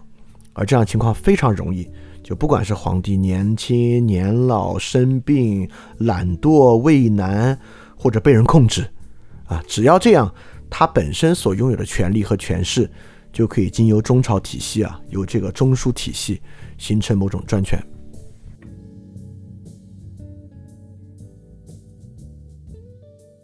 所以帝国呢，就形成了这样三层权力的结构，就是外朝丞相府、内朝光禄勋府、中朝中书，呃，中书令这样的一些结构啊。这三层结构呢，其实有很大的区别。首先啊，我们看外朝啊。外朝呢，不管是他本身实际这个行政运作的经验，还有这个人的素质啊，都可以说是最高的。你可以想象啊，一个人能爬到丞相这一步，他势必不可能啊，从一个庶民直接爬到丞相。按照实际升迁呢，他肯定会担任过其他的官员，然后担任御史大夫，担任丞相。这样的一个人呢，在中国这样的一个帝国体制中啊，他的素质呢，一般都不会太差。那么内朝呢，其实总是有一些。呃，能力啊比较年轻，比较呃，甚至在武帝一朝就是军事官员来担任这样的光禄勋府，去跟丞相辩驳，或者在尚书府之中就是传令的这个文书小官，因为频繁接触文书被委以重任。那内朝本身的素质呢，肯定是比不上外朝的。那中朝呢，就是一群宦官，那就更比不上了。这宦官不仅在能力上可能比起外朝这样的官员要差很多，那更不用说啊，这个史上的宦官专权大多也和这种非常变态的这样的一种体制，对于人性和人心灵的摧残有非常大的关系。所以从外朝到内朝到中朝啊，其实整个的素质其实是越来越差的。那么外朝本身呢，也是相对于来讲啊，一个比较庞大。比较完善的一个官僚体体系，它比较接近韦伯所讲那种理性化运作的方式啊。不管它是不是僵化，但它一整套的运行方式，从中央到各个郡国体系之中啊，有本身呃是在大量的文书信息和决策之中的。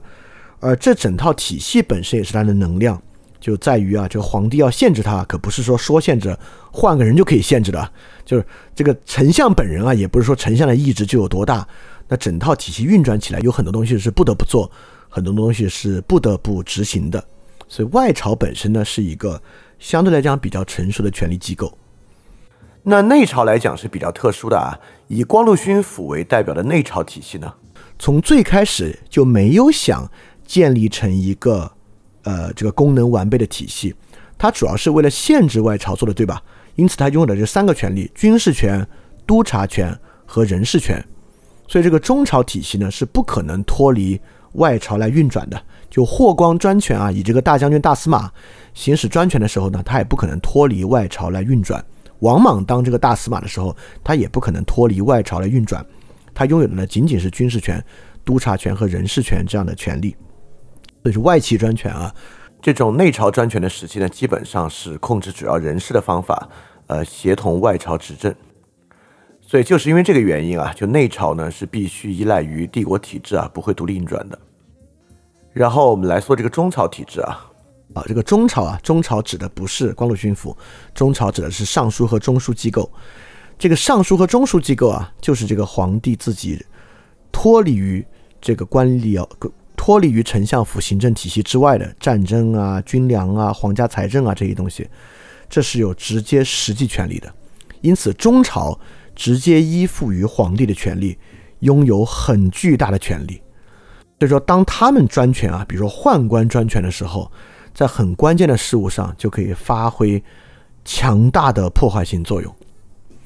所以说，最合理的帝国运转方式，当然就是外朝能够正常运转的时候啊。次之呢，就是这个皇帝为了抗衡外朝啊，采用中朝去跟外朝对抗的时候。最糟糕的时候，就是不管是皇帝年少年老，皇帝生病畏难或者被控制，就是由中朝实际发挥作用啊，开始在具体的重要的事物之上行使专权的时候啊，这是一个很麻烦的事情。这里其实还可以解释一个关于中国之后监察机构一再循环的一个问题啊，就是光禄勋府啊这个督察机构啊是不可能独立运转的，这也解释了为什么中国之后一直存在这个监察机构外朝化，就刺史啊慢慢变成外朝机构，然后为了再督察他们呢，不得不变成什么道道啊门啊慢慢变成外朝机构，就是用以抗衡外朝的督察机构。慢慢慢慢变成官吏机构的一部分，啊，就是因为他自己是没有呃完整运行的能力的。这个呢就是武帝非常重要的政治遗产，就是武帝本身啊，在这个使用内朝和中朝的方式去抗衡呃这个外朝丞相府的一个方法。这个政治遗产呢，将会啊就是影响中国非常漫长的时间。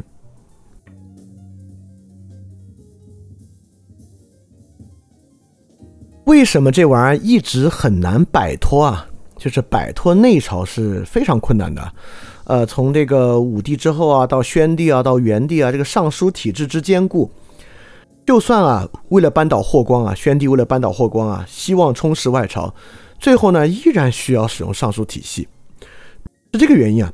宣帝啊，当时扳倒霍光专权啊，你想啊，霍光专权。霍光是通过什么专权啊？通过内朝专权，光禄勋府专权，对吧？但是我们也说了，这个内朝是不能独立运转的，它本身需要跟外朝合作，所以外朝的位置上呢，也有很多霍光提拔起来的人。所以宣帝扳倒光霍光之后呢，所做的非常重要的事情啊，就是清洗霍光的余党。你怎么去清洗霍光的余党呢？你必须使用监察的方式去清洗霍光的余党。你能够使用御史大夫。这样一个实际处在外朝内的监察机构去做吗？不行，你必须使用自己所拥有的监察机构去做，所以你依然需要延续在内朝有监察，因此廷尉啊、御史中丞啊这些监察制度还是非常非常重要啊。所以你就会发现啊，这里面有个很大的区别，就是丞相呢是以事管事的，因为丞相本人，丞相又不用去做这个。丞相本人不需要去做祭祀，丞相本人不需要选太子，丞相本人没有后宫需要打理，丞相本人呢也不需要这个去处理这个外戚等等的事务，所以丞相本身是一个比较相对单纯一点的一个职务啊，他是以事去管事，而皇帝不一样啊，皇帝既没有那样的精力，也没有那样的机会去以事管事，就皇帝以事管事的是非常特殊的事情。就是中书府去管的那些事情，不不是中书府啊，就中书机构去管的，就是汉武帝那些什么征战啊、民户啊、这个皇家财政啊这些特殊事务，只有在这些事儿上，这些特殊的事儿上，他能够以事管事，在更多的事情之上，他依然要以人管事，就是他必须用他信任的、用他靠得近的人，让这些人去管理其他的人。比如说宣帝啊，他就去清理霍光的余党，以此去管理其他的事务。那皇帝信得过的人是谁呢？对吧？皇帝不可能信得过从远方调来的一任太守。那皇帝信得过的，自然就是他每天都在接触的人。那是谁呢？就是尚书与中书体系。所以说，当皇帝啊行使实际行政事务的时候，他不能够以事管事，他只能以人管事。他要以人管事呢，他能够用得顺手的只有尚书体系，所以尚书体系是他的直属官，这些直属官是他不可能抛弃的。所以宣帝为了扳倒霍光啊，本来就不强调去扩大内朝体系了，但最后呢，也不得不去这么做。所以实际上在这样的对抗过程中啊，只要皇帝想跟丞相府对抗。最后得到强化的一定是内朝体系，类似于尚书这样的体系。而内朝一强化，我们就知道这里面就有个很大的风险，就是中朝化的风险。什么叫中朝化的风险呢？你看啊，皇帝呃更多的时间和精力不花在朝议之上，而花在内朝之上，用内朝的监察体系去抗衡宰相。当他一懒一生病没有办法出醒宫的时候呢，他必须依靠中枢。这个专权的土壤就出现了，这就是所谓的中朝化。这个中朝化的风险就很困难。果然，从宣帝传到元帝，元帝身体不好，元帝生病的时候呢，宦官石显就以中书令的方式进行专权。所以你看啊，这就是我们最开始讲的，皇权的能力是有限的，皇权不可能事无巨细的完成对于所有事项的处理。如果你要完成所有事项的处理，你就需要分权给丞相府，丞相府有能力来处理这些。你想自己处理呢？雍正就是尝试自己处理啊，所以累到吐血。所以你看，雍正传给乾隆，乾隆岁数一大就有和珅的专权，到清朝这个问题都没有得到解决啊。我认为什么时候都不可能得到解决。一个人嘛，他的精力就是非常有限。你是不可能所有事情都事无巨细的完成对他的处理的。但如果呢，你又想把所有权利像一个帝国体系一样，你又想把所有权利全部握在自己的手上，你势必要去制衡外朝，就是要去制衡丞相府。你要去制衡丞相府，你只能通过人去制衡他，你只能通过你信得过的人去制衡他，以类似尚书官的体系去制衡他。一旦啊，你培养了这么一批你身边的你信得过的人，他可以去制衡制衡丞相府。一旦你懒了，你老了，你的继任者年轻了，怎么着怎么着怎么着了，他就有中朝化的专权风险。因此，到东汉一朝啊，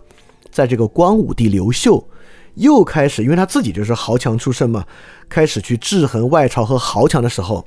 就为东汉之后轮番上阵的外戚宦官专权。打下了基础，到时候我们讲中讲东汉还要再去讲啊。因此，在华夏帝国之中呢，皇帝只要一想大权在握，就要去抗衡丞相；只要想抗衡丞相，就容易形成外戚和宦官的专权，这形成了一个权力的悖论。你看，就是因为帝国官僚体系之大，这个丞相的存在啊，具有实际的必要性。但因为丞相这么必要，权势又这么大。所以皇帝呢就必须与内朝啊不断的去削减他军事监察和人事，但这个内朝呢，一旦皇帝年老年幼、生病、懒惰、畏难，就会迅速的中朝化，就变成了这个最靠近的秘密政治。这个秘密政治呢，就形成外戚、宦官、藩镇等等的专权啊，就全部因此而起。因此，这个呢，就是武帝之后遗留下来的一个不好的政治遗产。啊，这个政治遗产困扰了华夏帝国很长很长的时间。好，这就是我们先谈一谈中朝啊，啊，我们能看到这个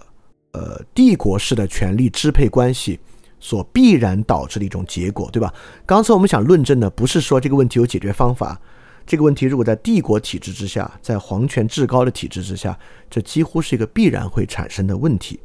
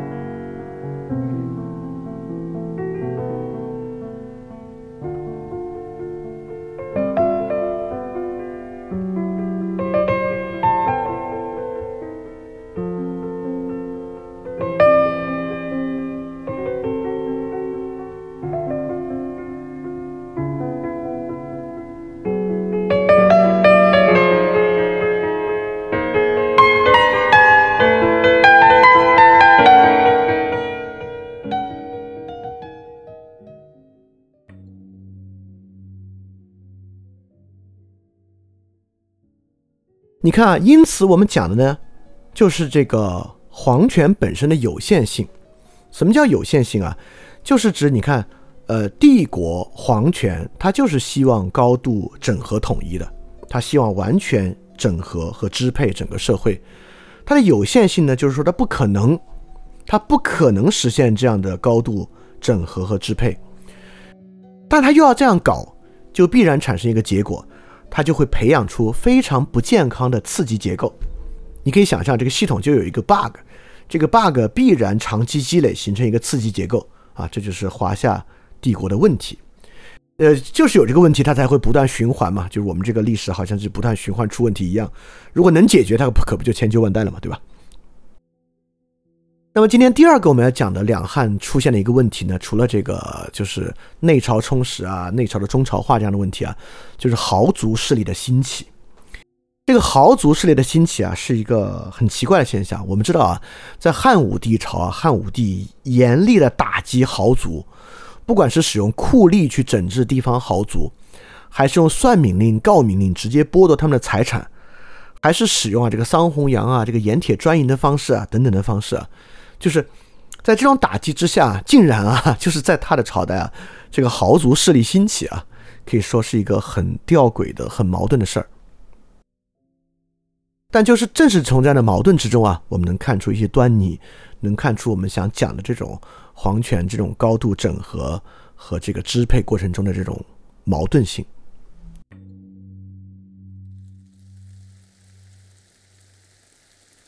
这个豪族在历史中很重要，我们刚才讲了，就是什么东晋门阀政治啊，前身就是豪族，什么比如说三国到这个汉的时期啊，什么袁术、袁绍他们家四世三公。啊，其实也是他们就是一个重要的豪族势力。那么复兴汉史的这个光武帝刘秀啊，本身也是这个地方豪族、地方豪强。所以豪族豪强呢，就是对于之后的中国历史是有长期影响的。呃，地方啊，具有这种贵族大势力，呃，在中国历史上不是一个新事物啊。啊，在春秋战国时期啊，这个世卿家族指的呢就是这样的豪强。那么这样的贵族呢，很多时候还篡了权，像晋一朝呢，可不就是这个世卿篡权吗？齐国呢，也是田氏世卿篡权。那么鲁国呢，虽然没有世卿篡权，但是鲁国的三家世卿大夫啊，其实呢，也是基本上很大程度上限制了鲁国国君的权利。呃，所以世卿贵族啊，不是一个新鲜事物啊。在战呃春秋到战国末期，尤其是战国越往后啊，这个随着诸侯越来越衰落呢，这个世卿贵族呃在基层社会之上，嗯，权力是很强很强的。我们之前在讲春秋战国的时期讲了很多了。对地方有贵族啊，这是个旧事物，但确实在秦末汉初呢，这个地方贵族势力遭遇了重大的重整。首先啊，秦灭六国就杀了很多地方的贵族。这地方的贵族很多就消失掉了，这是一个背景。第二呢，编户齐民制度啊，这天下编户齐民，其实也是这个天下的编户齐民制度啊，其实也是导致人口的流动啊、迁徙啊、地方贵族的势力一个瓦解的过程。再加上啊，这个秦始皇迁徙天下富豪于咸阳十二万户，就是要根绝他们在自己本地的地方势力和地方联系。通过迁徙的方式啊，打破他们。这个通过迁徙的方式瓦解地方势力啊，这个在人类历史之上都是非常常见的事情。我们知道，这个波斯帝国建立的时候，也会比如把把巴比伦的旧贵族啊迁走等等等等的事情啊，这个都是呃常规操作了。再加上经历楚汉战争啊，天下又大概死了一半的人，所以说这个贵族本身也有很多殒命其中，贵族势力啊也会在战乱中迁徙啊等等的。而且就在这个汉初啊，刘邦也效仿秦始皇的政策，再次迁徙齐，主要是齐楚两国的大户和大贵族啊，到这个长安、长陵附近守陵居住。所以说，可以说到秦末汉初啊，旧的战国时期的世卿贵族啊，确实彻底洗了一次牌。就他们呢，没有很多，绝绝对不是完全没有啊，但绝对没有很多延续到汉的一朝。因此，为什么汉的一朝并没有被我们称作贵族，而称作豪族呢？就说他们是一些新的暴发户，他们已经不是原来战国末期的那些世卿贵族势力了。那么他们是如何兴起的呢？很大程度上是在文景两地的时期，因为文景两地时期啊，与民休憩，社会恢复。当时我们也提到啊，呃，有很多跟商业相关的事物，比如说啊，允许私铸钱币。也允许将一些皇家的山川河流资源开放，也允许很多商业的流通，所以在这个周期呢，大量的富商开始出现，尤其是你想可以私铸钱币，那掌握这个冶炼能力和掌握这个金属矿藏的，就是自家开着印钞机为自己印钱，所以说很多大量的新的富豪和富商啊，就在文鼎两季的时期开始大量的出现。但我们刚才也讲到啊，虽然有出现，但在武帝一朝啊，确实有大量打击他们的政策，盐铁官营啊，算命告敏令啊，包括直接用酷吏去打击本地豪强啊，在这个情况之下，竟然就是在武帝中后期，豪强势力开始大批出现啊，这是一个很奇怪的现象。盐铁官营什么意思？大家应该知道吧？就是国营嘛，就是这些原来啊允许这些豪强家族自己经营的商贸流通事项，由桑弘羊组织这个官营方式了来垄断这些东西的经营。既然垄断经营之后，自然原来的这些私营的流通业者就被排除在这个体系之外了。算命令、告命令，大家应该记得吧？算命令就是财产税、资产税。如果谁很有钱，就要收他一年财产，比如说百分之二十作为财产税。什么是告命令呢？告命令就是，那当然你要收我百分之二十财产税，我就有动机去隐瞒我的财产啊，对吧？我就不告诉你我有这个财产。因此告命令呢，就是你可以告发他，告发他之后呢，他就死刑，全家充军，你呢可以得他财产的一半，就是地方的告发制度。所以武帝一朝啊，其实是有很多，当然他是为了他是为了充实财政啊。为了充实财政，有很残酷的方法在打击地方富商豪强。但怎么一打一打越来越多呢？还有这么多豪族呢？啊，我们就来看看这个问题。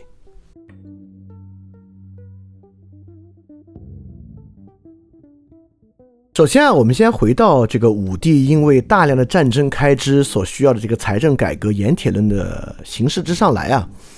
我们知道呢，在这个汉一朝之前。呃，比如说这个春秋战国时期啊，主要就是农业税嘛，甚至都不是，呃，肯定是实物税啊。比如井田制，都是公田制度，你去耕种这个井田，耕种井田之后呢，你就把这个中间啊这块儿，呃，王田的收成呢交给官方，这个就是当时的税收制度了。那么这这个李悝变法、商鞅变法之后呢，有这个土地私有制度，那也开始啊就征收这个，比如说粮食十一税，那就粮食的十分之一啊上交。那到秦的体制呢，其实是一个奴隶制，对吧？我们说秦是一个奴隶制度，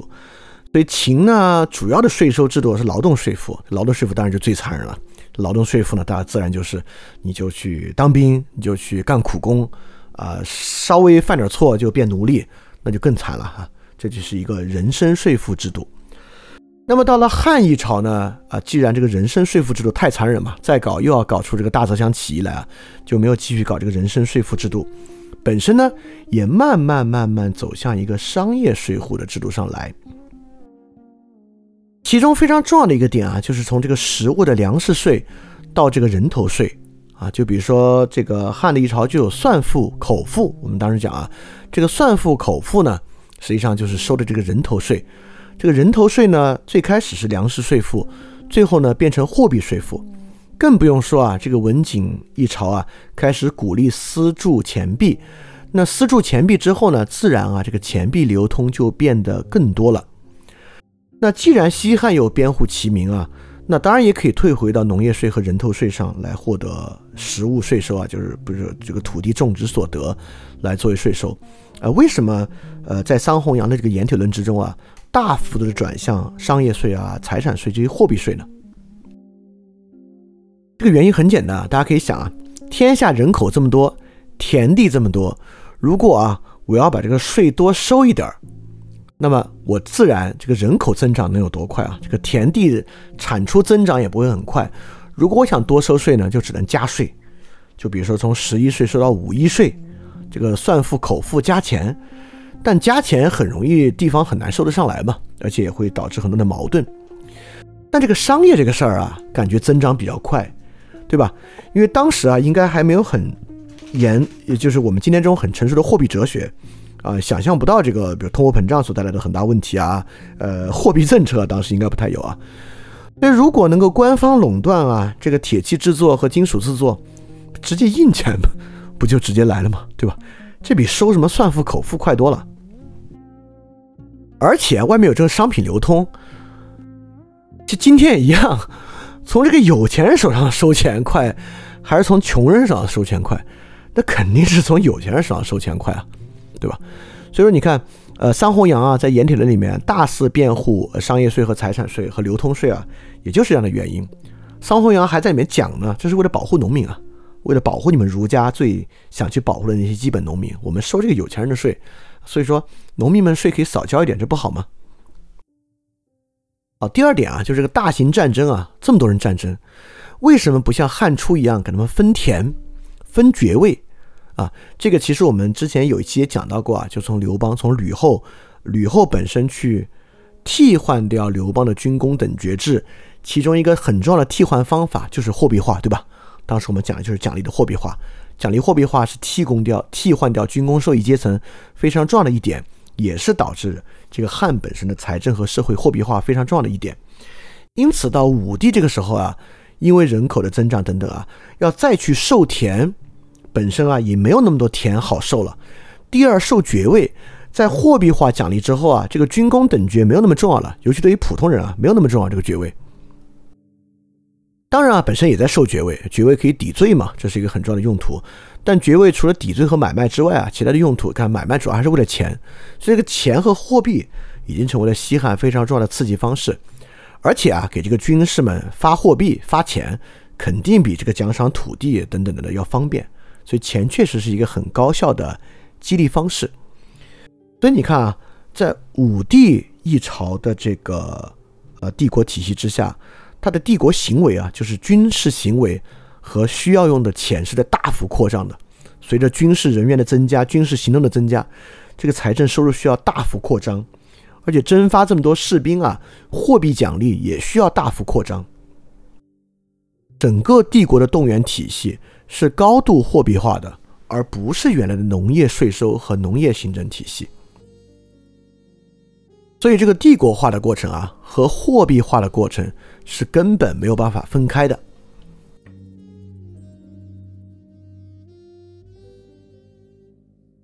那货币就是这么一个东西了。在有现代财税制度可以收到每个人的所得税之前，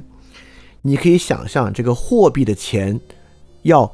它是比较方便分散的从全社会每个人手上收，还是从最有钱的人手上集体的去收？当然是后者，所以货币体系啊，货币税收体系本身就与大氏族豪族有脱不开的关系。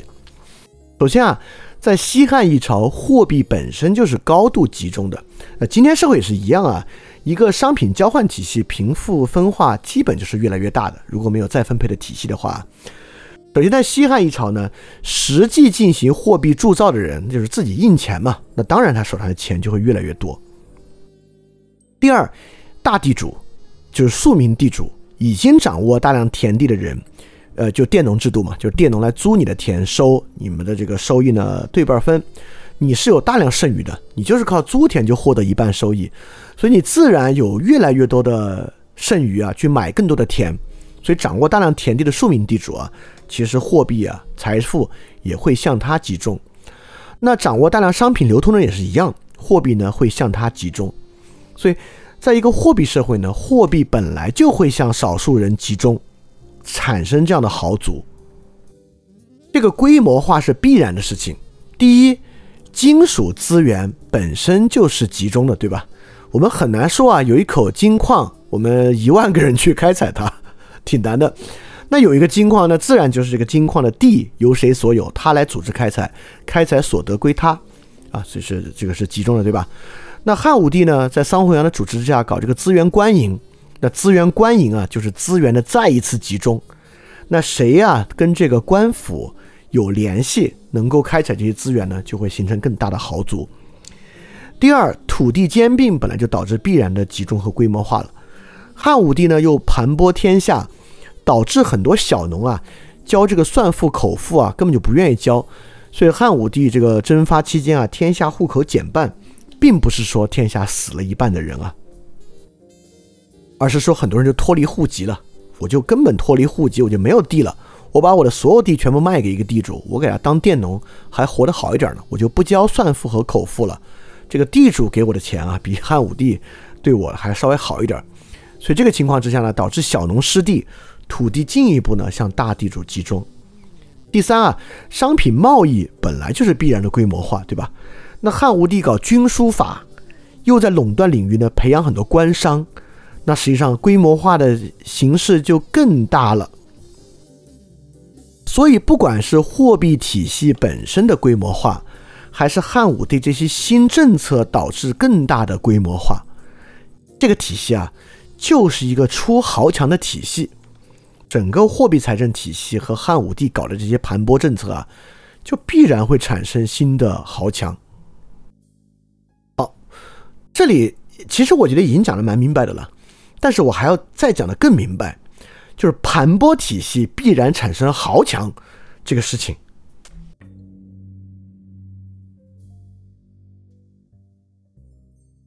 你看啊，算敏告敏令和盐铁军书法，按理说应该消灭掉所有豪族的。这些豪族有生意不能做了，财产被收走，或者被告发直接杀死，家人充军。在这个情况之下，应该没有豪族的。但是我又说啊，这种盘剥与酷吏不仅不能消灭豪族，它必然产生豪族啊，这是一个什么原因？这个原因就是说啊。酷吏与盘剥的目的是为了消灭豪族，但这个目的很难实现。原因呢，就是它是有成本的。什么成本？我举个很简单的例子啊，我是一个本地豪强，我家里呢有十万钱，呃，这这这这说太少了，我家里有两千万钱作为我的这个财产，那我每年交百分之二十，要交四百万钱的财产来交到这个算赋里面。所以说啊，我非常愿意贿赂当地的郡守，我直接给他一百万钱，我将我的财产申报为八百万钱，我少交钱就行，对吧？那这个郡守呢，有极大的冲动收我这一百万钱，除非，除非什么呢？除非你对这个郡守本身的这个监察手段啊和惩罚手段强到可以揭露一切。行贿受贿，不然啊，这个所谓的租值他就一定要得。我之前在很多文章和节目里讲过这个经济学概念啊，就是租值耗散啊，也就是说，当有这么一个算命令下来的时候啊，我给他的这一百万钱的租就必然存在。为了抵挡这个租值耗散，就是这钱明明我能赚赚不着，他就要来寻租，对吧？为了遏制寻租，你几乎会投入需要比投入更多的成本，才可能压制住这样的寻租。所以盘剥啊，不管是酷吏去，还是用算命的方式，还是用盐铁官营的方式，都有可能遭遇寻租。比如说啊，就是官田官云，在《史记》里的《酷吏列传》就记载了这么一位宁城这个酷吏，他呢就出租官田，赚了非常非常多的钱。你看，虽然盐铁官营，但是这样一位酷吏呢，他有盐铁官营的权利。如果他不拿这个牟利，就是租值耗散，他就一定会寻租，他就会寻租，就是出租官田得很多的钱。我们之前啊，在那个拉美节目里面讲的价格闯关，讲到关岛啊，一样，就关岛也是一种，我既然有便宜的生产资料，这就是租值耗散，我就一定会去寻租。第二啊。这个武帝一朝就是要搞卖官鬻爵，但你要知道卖官鬻爵有个问题啊，比如说这一个官，这一个两千石的官，没没卖不了这么大的官啊，八百石的官，这个八百石的官啊，卖这个两百万钱，假设啊，但比如说他真卖两百万钱，就是最后交给朝廷要交两百万钱，但是有不止一个人要来想买这个官，那么呢，他除了给这两百万钱，他还要给啊掌握卖官途径这个人更多的钱来受贿，对吧？就只要是社会稀缺物嘛，稀缺物就不可能按照明码标价的方式出售。你在网上买二手物品抢厉害还要加钱呢。你现在在网上买什么稀缺物不要加钱？那卖官鬻爵更要加钱。谁掌握卖官途径，他就能把这个官职卖得贵过于两百万钱。因此呢，他本身也会形成新的有钱的豪强。那酷吏横行，我下来要罚你，我要罚你两千万钱，那我愿不愿意受贿给这个酷吏一千万钱，保住我剩下的一千万钱？我当然愿意，对吧？这也是一个必然的寻租、算命令、低估财产等等等等的。因此啊，要真正实现这样的盘剥和酷吏消灭，就必须有足够的成本来抵抗寻租。而你也会发现，当它是一个权力和压迫性的关系啊。这个寻租的空间无限大，也就是说，当汉武帝有一个权利可以把一个人杀了，把他的财产全部夺走啊，谁去杀，谁就有他所有财产那么多钱的寻租权利。因为我宁愿把财产全部给你，你不杀我，放我走，行不行？对吧？所以说这是一个必然，权力越大，寻租空间越大。只要没有匹配足够的成本去压制寻租，你既在保全旧豪族，还在寻租体系中培养新豪族。所以这样的盘剥与酷吏体系不仅不能消灭豪族，还在制度性的保全旧豪族，生产新的官吏体系内的豪族。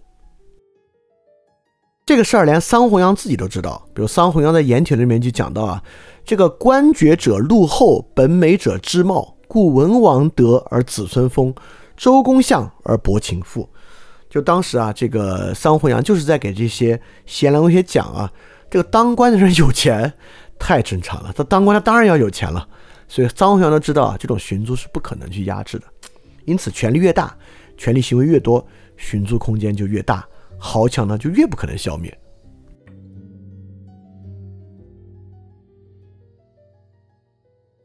而且武帝啊，汉武帝搞这个盘剥体系啊，这个体系本身还产生了社会对这些豪强本身和豪族的依赖。你看啊，本来西汉是一个货币体系，对吧？大家主要以货币交易呃为主的一个体一个一个社会，这其实还蛮发达的。但是当你盘剥农户盘剥的越来越厉害的时候啊。这些农民就自愿成为佃农，就佃农跟地主之间啊，完全是实物交易关系。我帮你种地，我拿走粮食自己吃，其他就不管了，对吧？所以地主经济大幅发展，其实是压抑了货币经济的。再加上啊，武帝一直大肆发行新货币，导致劣币驱逐良币，旧的拥有旧货币的人啊，全部把货币捂在手里，并不使用。所以大量人员在逃离原有的货币经济，但是你逃离货币经济，你又要吃饭，你又要获得粮食，你从哪儿获得粮食呢？就进入到豪族的本地经济体系之中获得粮食，甚至包括地方的官员。所以说，当汉武帝啊大肆破坏货币经济的时候啊，汉武帝用各种政策搞乱、大肆破坏货币经济的时候。地方豪族啊，还恰恰成了这个时候的一个避难所，因为地方豪族都是大地主嘛。因为呃，大家也知道啊，这个汉一朝啊，其实在遏制从，尤其是从这个盐铁观音之后，在遏制工商业。所以在那个时候呢，最好的财产并不是商品，而是土地。所以当时有钱人啊，都会买大量的土地，而且买了土地之后，以地主身份，呃，还还可以去这个什么举孝廉之类的入世方式啊。以后我们会讲。所以当时有钱人都会成为大地主。因此，地主豪族呢，还成为这个货币制度大肆被伤害时候的避难所。而且你想啊，大批人口退出啊，这个口腹算赋的税收体系，会导致地方体系越发依赖豪族。比如说，我是个郡守啊，我这个郡守每年要负责交多少这个税上去，但我这个郡呢，这个人口脱户太严重了，这个人啊，纷纷都脱离户籍了，我根本收不上来这个算赋和口付。我如果想完成我的税收任务，我唯一的办法是啥？唯一的办法呢，就是与豪族合作。所以帝国聚敛体系想消灭豪族啊，结果还培养了更多的新豪族，就是这个原因。你这个盘剥体系盘剥的越厉害，你对于中间啊这个这个金钱秩序的中间环节的需求呢，其实也就越来越大。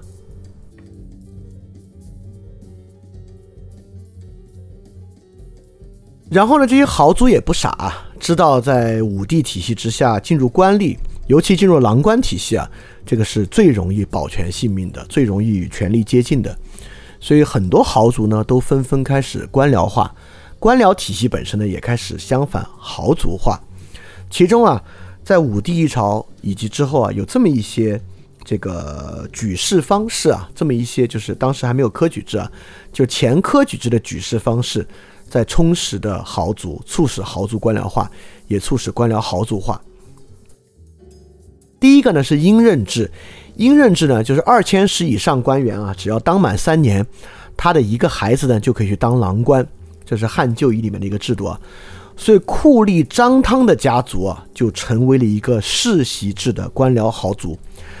张汤的父亲啊，只是长安的一个小官吏。张汤呢，因为这个著名的大酷吏张汤啊，得到武帝的重用，当到了御史大夫，所以他的儿子张安世就能够凭借啊这样的这个阴任制的制度出仕，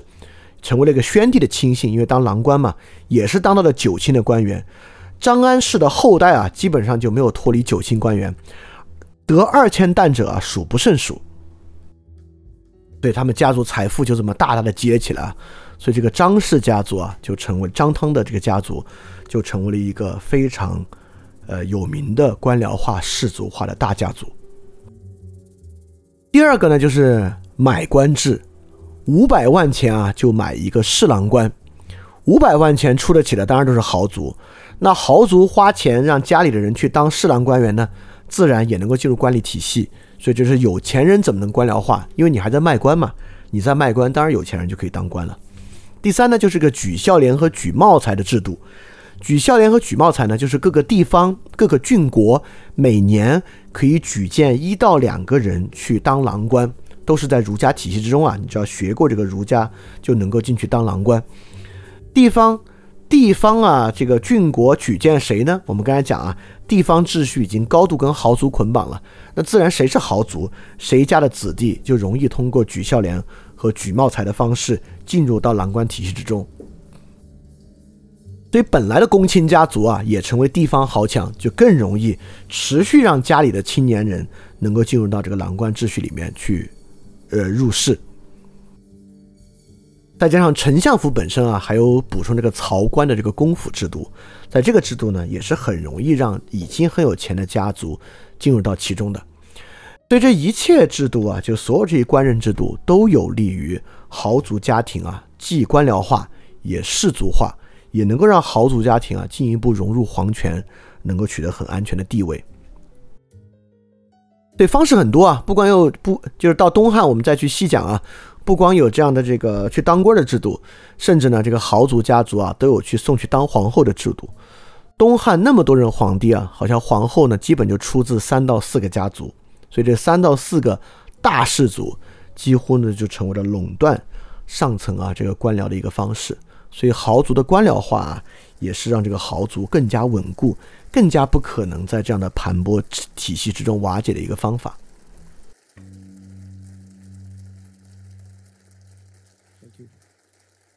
所以我们会发现啊，这又是另外一种帝国权力的边界，就是武帝啊，希望靠这种社会整合的方式消灭豪族，获得他们的金钱。但这种非常粗暴的社会整合方式，不仅没有消灭豪族，还在生产越来越多的豪族。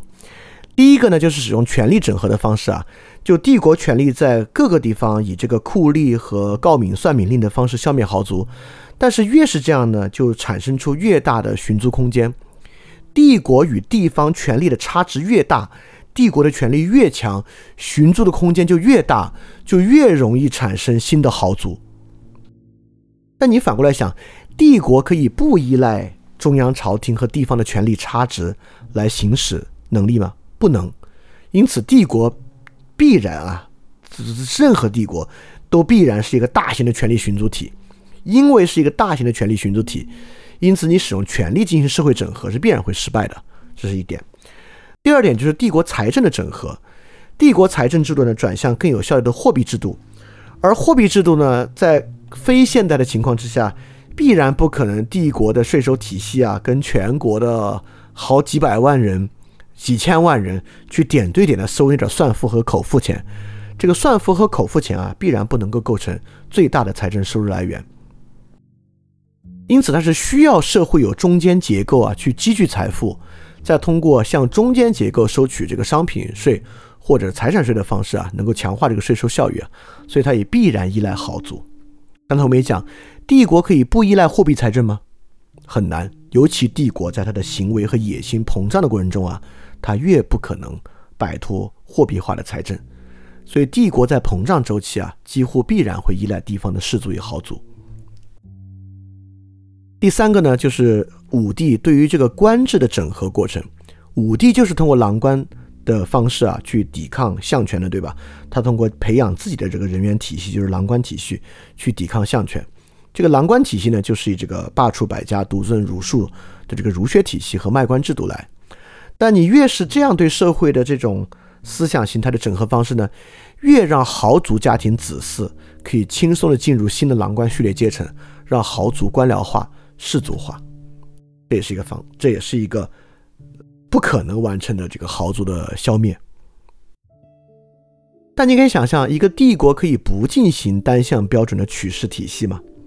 即便进入到了这个科举制的体系啊，实际上很多在科举制体系中的绝大多数人啊，科举制体系的中间阶层依然是世代为官的阶层啊，这是很容易的啊，今天可能也是如此。所以你看啊，一个帝国呢，必然依靠中间阶层来运转，各种粗暴的社会整合方式啊，当然会形成扰动啊，会打击掉一些人啊。但不可能真正的解决这个问题。武帝希望打击豪族、限制豪族、盘剥豪族，最后的实际结果呢，却是创造出啊与权力更高度融合为一体的官僚化的氏族化的豪族体系啊，直到东汉呢成为一个巨大的问题。所以你看，帝国所产生这种社会整合啊，他希望对社会完成这种粗暴整合呢，却完全以相反的方式在起作用。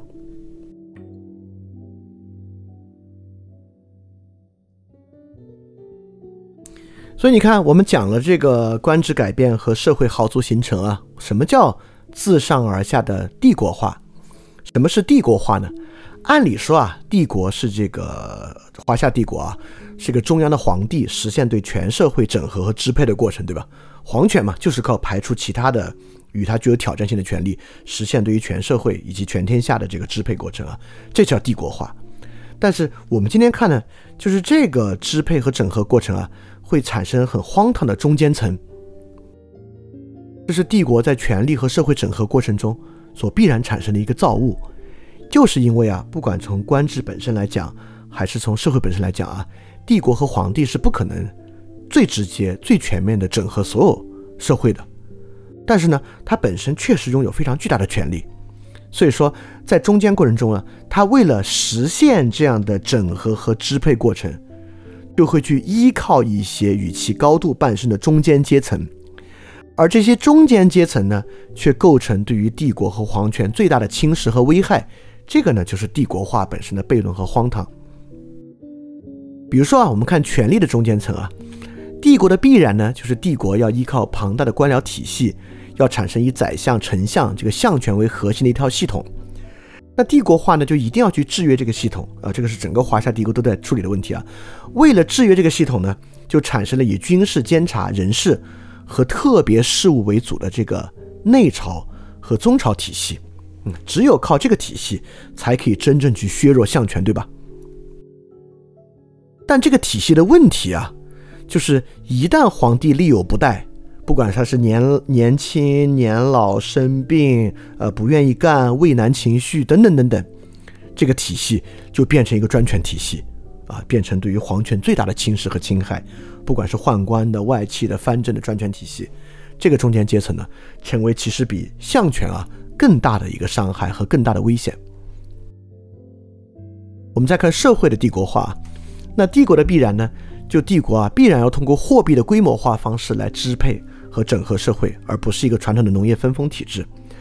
但为了完成这个单向权力啊对社会的规规模化的侵蚀和这个盘剥啊，这个中间环节呢，势必啊就中间的官吏环节啊，势必去榨干一切的权力寻租机会。这个权力寻租机会随着帝国的扩大而扩大，产生一套新的依附于权力寻租和权力稳定的半生的豪族集团。而这些豪族集团啊，并不倾向于推翻皇权，东汉就是这样，而是在体系内部以各种外戚专权啊、家族轮替当皇后的方式去崛起和侵蚀权力，也成为对于皇权本身很大的侵蚀。就到东汉往后啊，皇帝的权力越来越少，越来越少。那谁是当王后？他们这个外戚家族拥有最大的权力。最后呢，就是几个外戚家族在争夺东汉的统治权。所以你会发现，它形成一个更。讽刺的一套方法，所以这种帝国化呢，权力的中间阶层和社会的中间阶层形成了一种悖论式的关系。所以帝国化呢是一种支配，我们所讨论的呢，就是在这个支配和整合的过程中啊，它为了去完整支配和面对完整支配的困境所产生的这个中间阶层。就是这样的悖论，构成了我们历史中啊不断有点像循环性质的循环往复、循环往复的这个过程。当然啊，它不是说原地踏步的，是一个螺旋过程。我们之后再去接下来考察它的不断变化和发展，就是要看各个不同的朝代以什么样的方式去克服这样的问题。比如说到隋唐，为了去控制相权，就把丞相府划为三省六部。其实是想想树立三个丞相的方式去化解，但没办法，到明朝根本就不设丞相，来设秘书处，但最后又以内阁首辅的方式去回魂。到清朝呢，设军机处等等等等，一直在这样的过程之中。但是呢，还是有各种各样不同的变化的。那历史和思想史呢，就是也在这种张力和推进、帝国化的推进之下，不断的变化和发展过程之中。那直到今天。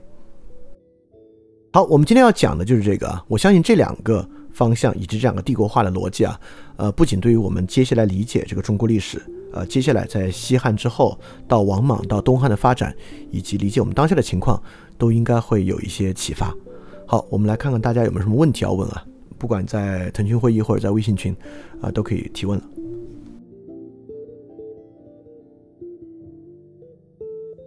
好，这个问题啊。这个问题呢，说这个权力的寻租是因为权力的来源全是为上，类似于一种直接的掠夺结构嘛？呃，我觉得还不是啊，就这个，嗯，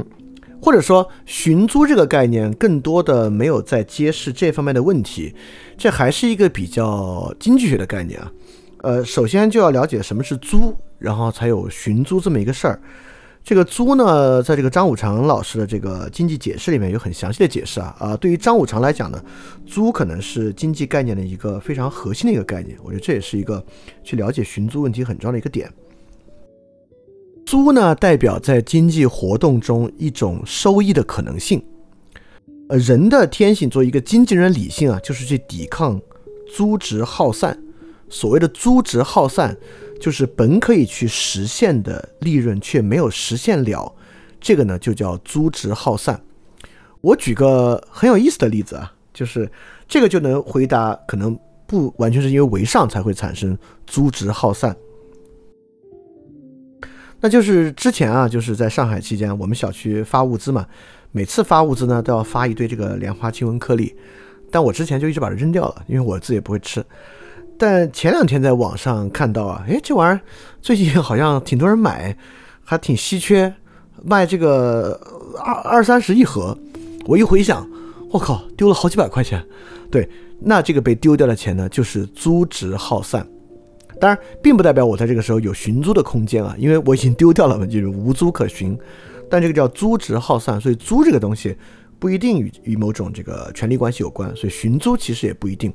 寻租可以广泛的用于很多经济活动的解释，但是呃，其中比较为什么它呃经常被用于来形容这个索贿呢？就是在商品社会之中啊，租值是非常明显的，就不用寻。比如说我有一个好东西要卖，我挂在一个什么地方卖多少钱，那这个我不用去寻它嘛，它就已然在其中了。但是权利本身是不涉及金钱交换的，它本身是一种另外的交换，权利交换关系，对吧？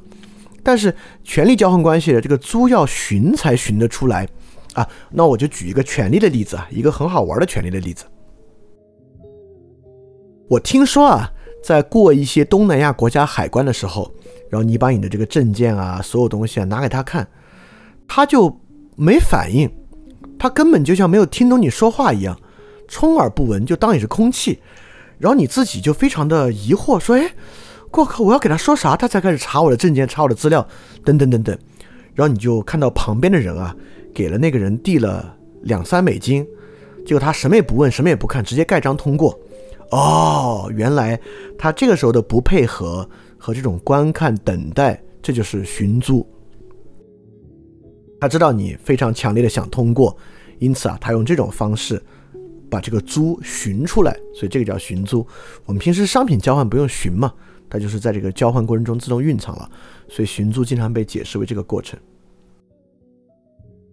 所以你从刚才看海关这个例子，你能看出啊，这也不是一个权力为上的关系啊，这就是一个不用为上，只要有权利卡在那儿，就算是我今儿是，哎，就就例子，最近例子太多了，我就不用举了，对吧？只要有权利，这个权利本身是不用金钱交换的，但是权利在哪儿能够限制住你，就能寻出租来啊，就是这就这么一点啊。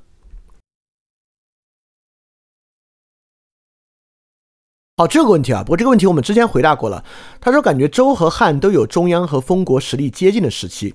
这种时期感觉挺好的。为什么很快失衡了呢？这个结构很不稳定吗？呃，首先啊，封建体制和郡国体制啊，它瓦解的方式是非常不同的。呃，在回答周的体制为什么没有实现这个诸国体制呢？我们在不必然的情志那期讲过。实际上是合纵连横体系取代了霸主的这个沟通和协调体制，霸主协调体制是可以维持封国体制的，甚至都不是中央和封国实力接近。实际上进入东周之后啊，并没有中央和封国实力接近的时候了，各个霸主都比周天子的实力要强得多，但依然拥有一种霸主和外交协调体制，诸国体制能够维持，但是就是合纵连横体系瓦解的这个体制。导致第一次诸国体系瓦解。好，进入汉之后啊，呃，这个体系我认为啊，就必然失衡了。尤其是刘邦啊，杀掉所有的异姓王，搞这个非刘姓而望者天下共击之之后，那实际上呢，就是争太子嘛，争合法继承权嘛。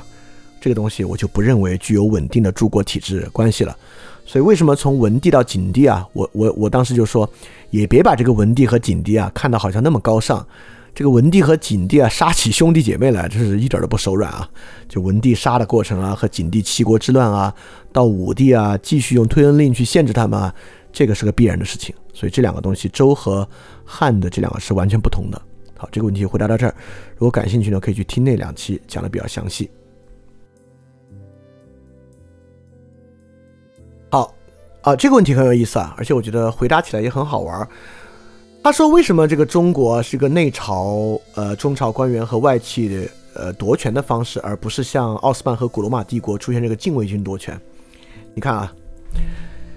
霍光专权，对吧？那霍光干嘛不去建立霍氏王朝呢？为什么要做这个专权的体制呢？其实刚才我们也讲了。”东汉啊，为什么外戚是专权，而外戚不去夺权呢？啊，这跟这个罗马式的体制就有很大的不同。因为在我们这个体制啊，在这个帝国体制之下，中央中央阶层，不管是内朝和中朝，包括外戚，我们刚才其实在讲这个豪族也讲到了，他都是依附于皇权的，他本身要走一个官僚化和氏族化的阶段。它是在皇权压制他们的过程之中，反压制形成的一个中间结构。这个中间结构啊，它并没有去推翻这个皇权本身的强烈冲动。就王莽专权到称帝是一个很大的意外啊，当时也是其实是这个矛盾出清的一个方法。但对于像霍光啊和东汉的诸多外戚来讲啊，实际上维持这样的一个皇权对他们是更有利的啊，这与罗马的方式就非常不同了。这个与就是华夏帝国与这个波斯和罗马帝国非常大的区别了，在他们那边啊，还没有这么严密的从上到下，像我们这样早熟的文官行政体系，把它绑定为一个巨大的利益实体。所以在他们那边呢，呃，方式和我们是完全不同的。我们依附于这个巨大的体系，其实能够获得更大的利益啊，这个是可以去呃做这个文明史比较一个很重要的，也是很有意思的一个话题啊。好，那今天问题回答到这儿啊。今天问题虽然不多，但我觉得问题的质量呢都非常非常高。那么我们今天这一期节目就到这里结束。我们下一期节目呢，应该就会来讲王莽的事情了，就讲这个元帝宣帝之后啊，这个王莽篡权到这个刘秀上台。呃，我尽量讲的紧凑一点啊，把这个王莽专权，呃，到篡权新朝建立和刘秀灭他放在一集来讲完。因为如果仔细去说呢，王莽其实也没有那么大特殊啊。之前讲这个儒家的教条化啊，包括这些帝国的问题啊，我们都讲的够多了。好，那我们下期讲王莽和刘秀的这期再见。我们这期就到这里结束，大家要记得赶紧去相信。翻转电台需要你的支持啊，因为之前有长期以来啊，一直四年以来支持我的一个大额捐赠人，我跟他的捐赠期限到期了，所以现在呢，我要来看。翻转电台啊有没有可能自己造血，可持续的继续发展下去？但是翻转电台呢会继续保持非知识付费模式，不管是电台节目、文章、知识社群，都保持全免费的模式，也不需要接广告或者做定制节目的方法，能够保持独立的运营。所以在这个背景之下，需要大家的支持捐赠，希望翻店呢这个创作机制可以保持下去。如果运气好啊，钱多于我自己的生活所需，它还会用于做事侠创作机制本身的创作补贴。所以说，特别希望你通过 Pay 创和爱发电这两个平台赞助。如果你需要知道 Pay 创和爱发电的地址，请去 Show Note 之中看。好，谢谢大家了。非常感谢你收听本节目。如果希望每周一加入微信群，跟我们一起学习，提出问题，看到每次分享的 Keynote，可以微信添加“想借 Joy Share”，想借的拼音 X I N G J I E，Joy Share J O Y S H A R E，并说牛津通识读本，就可以被我们拉入群中，每周一起学习了。欢迎你来。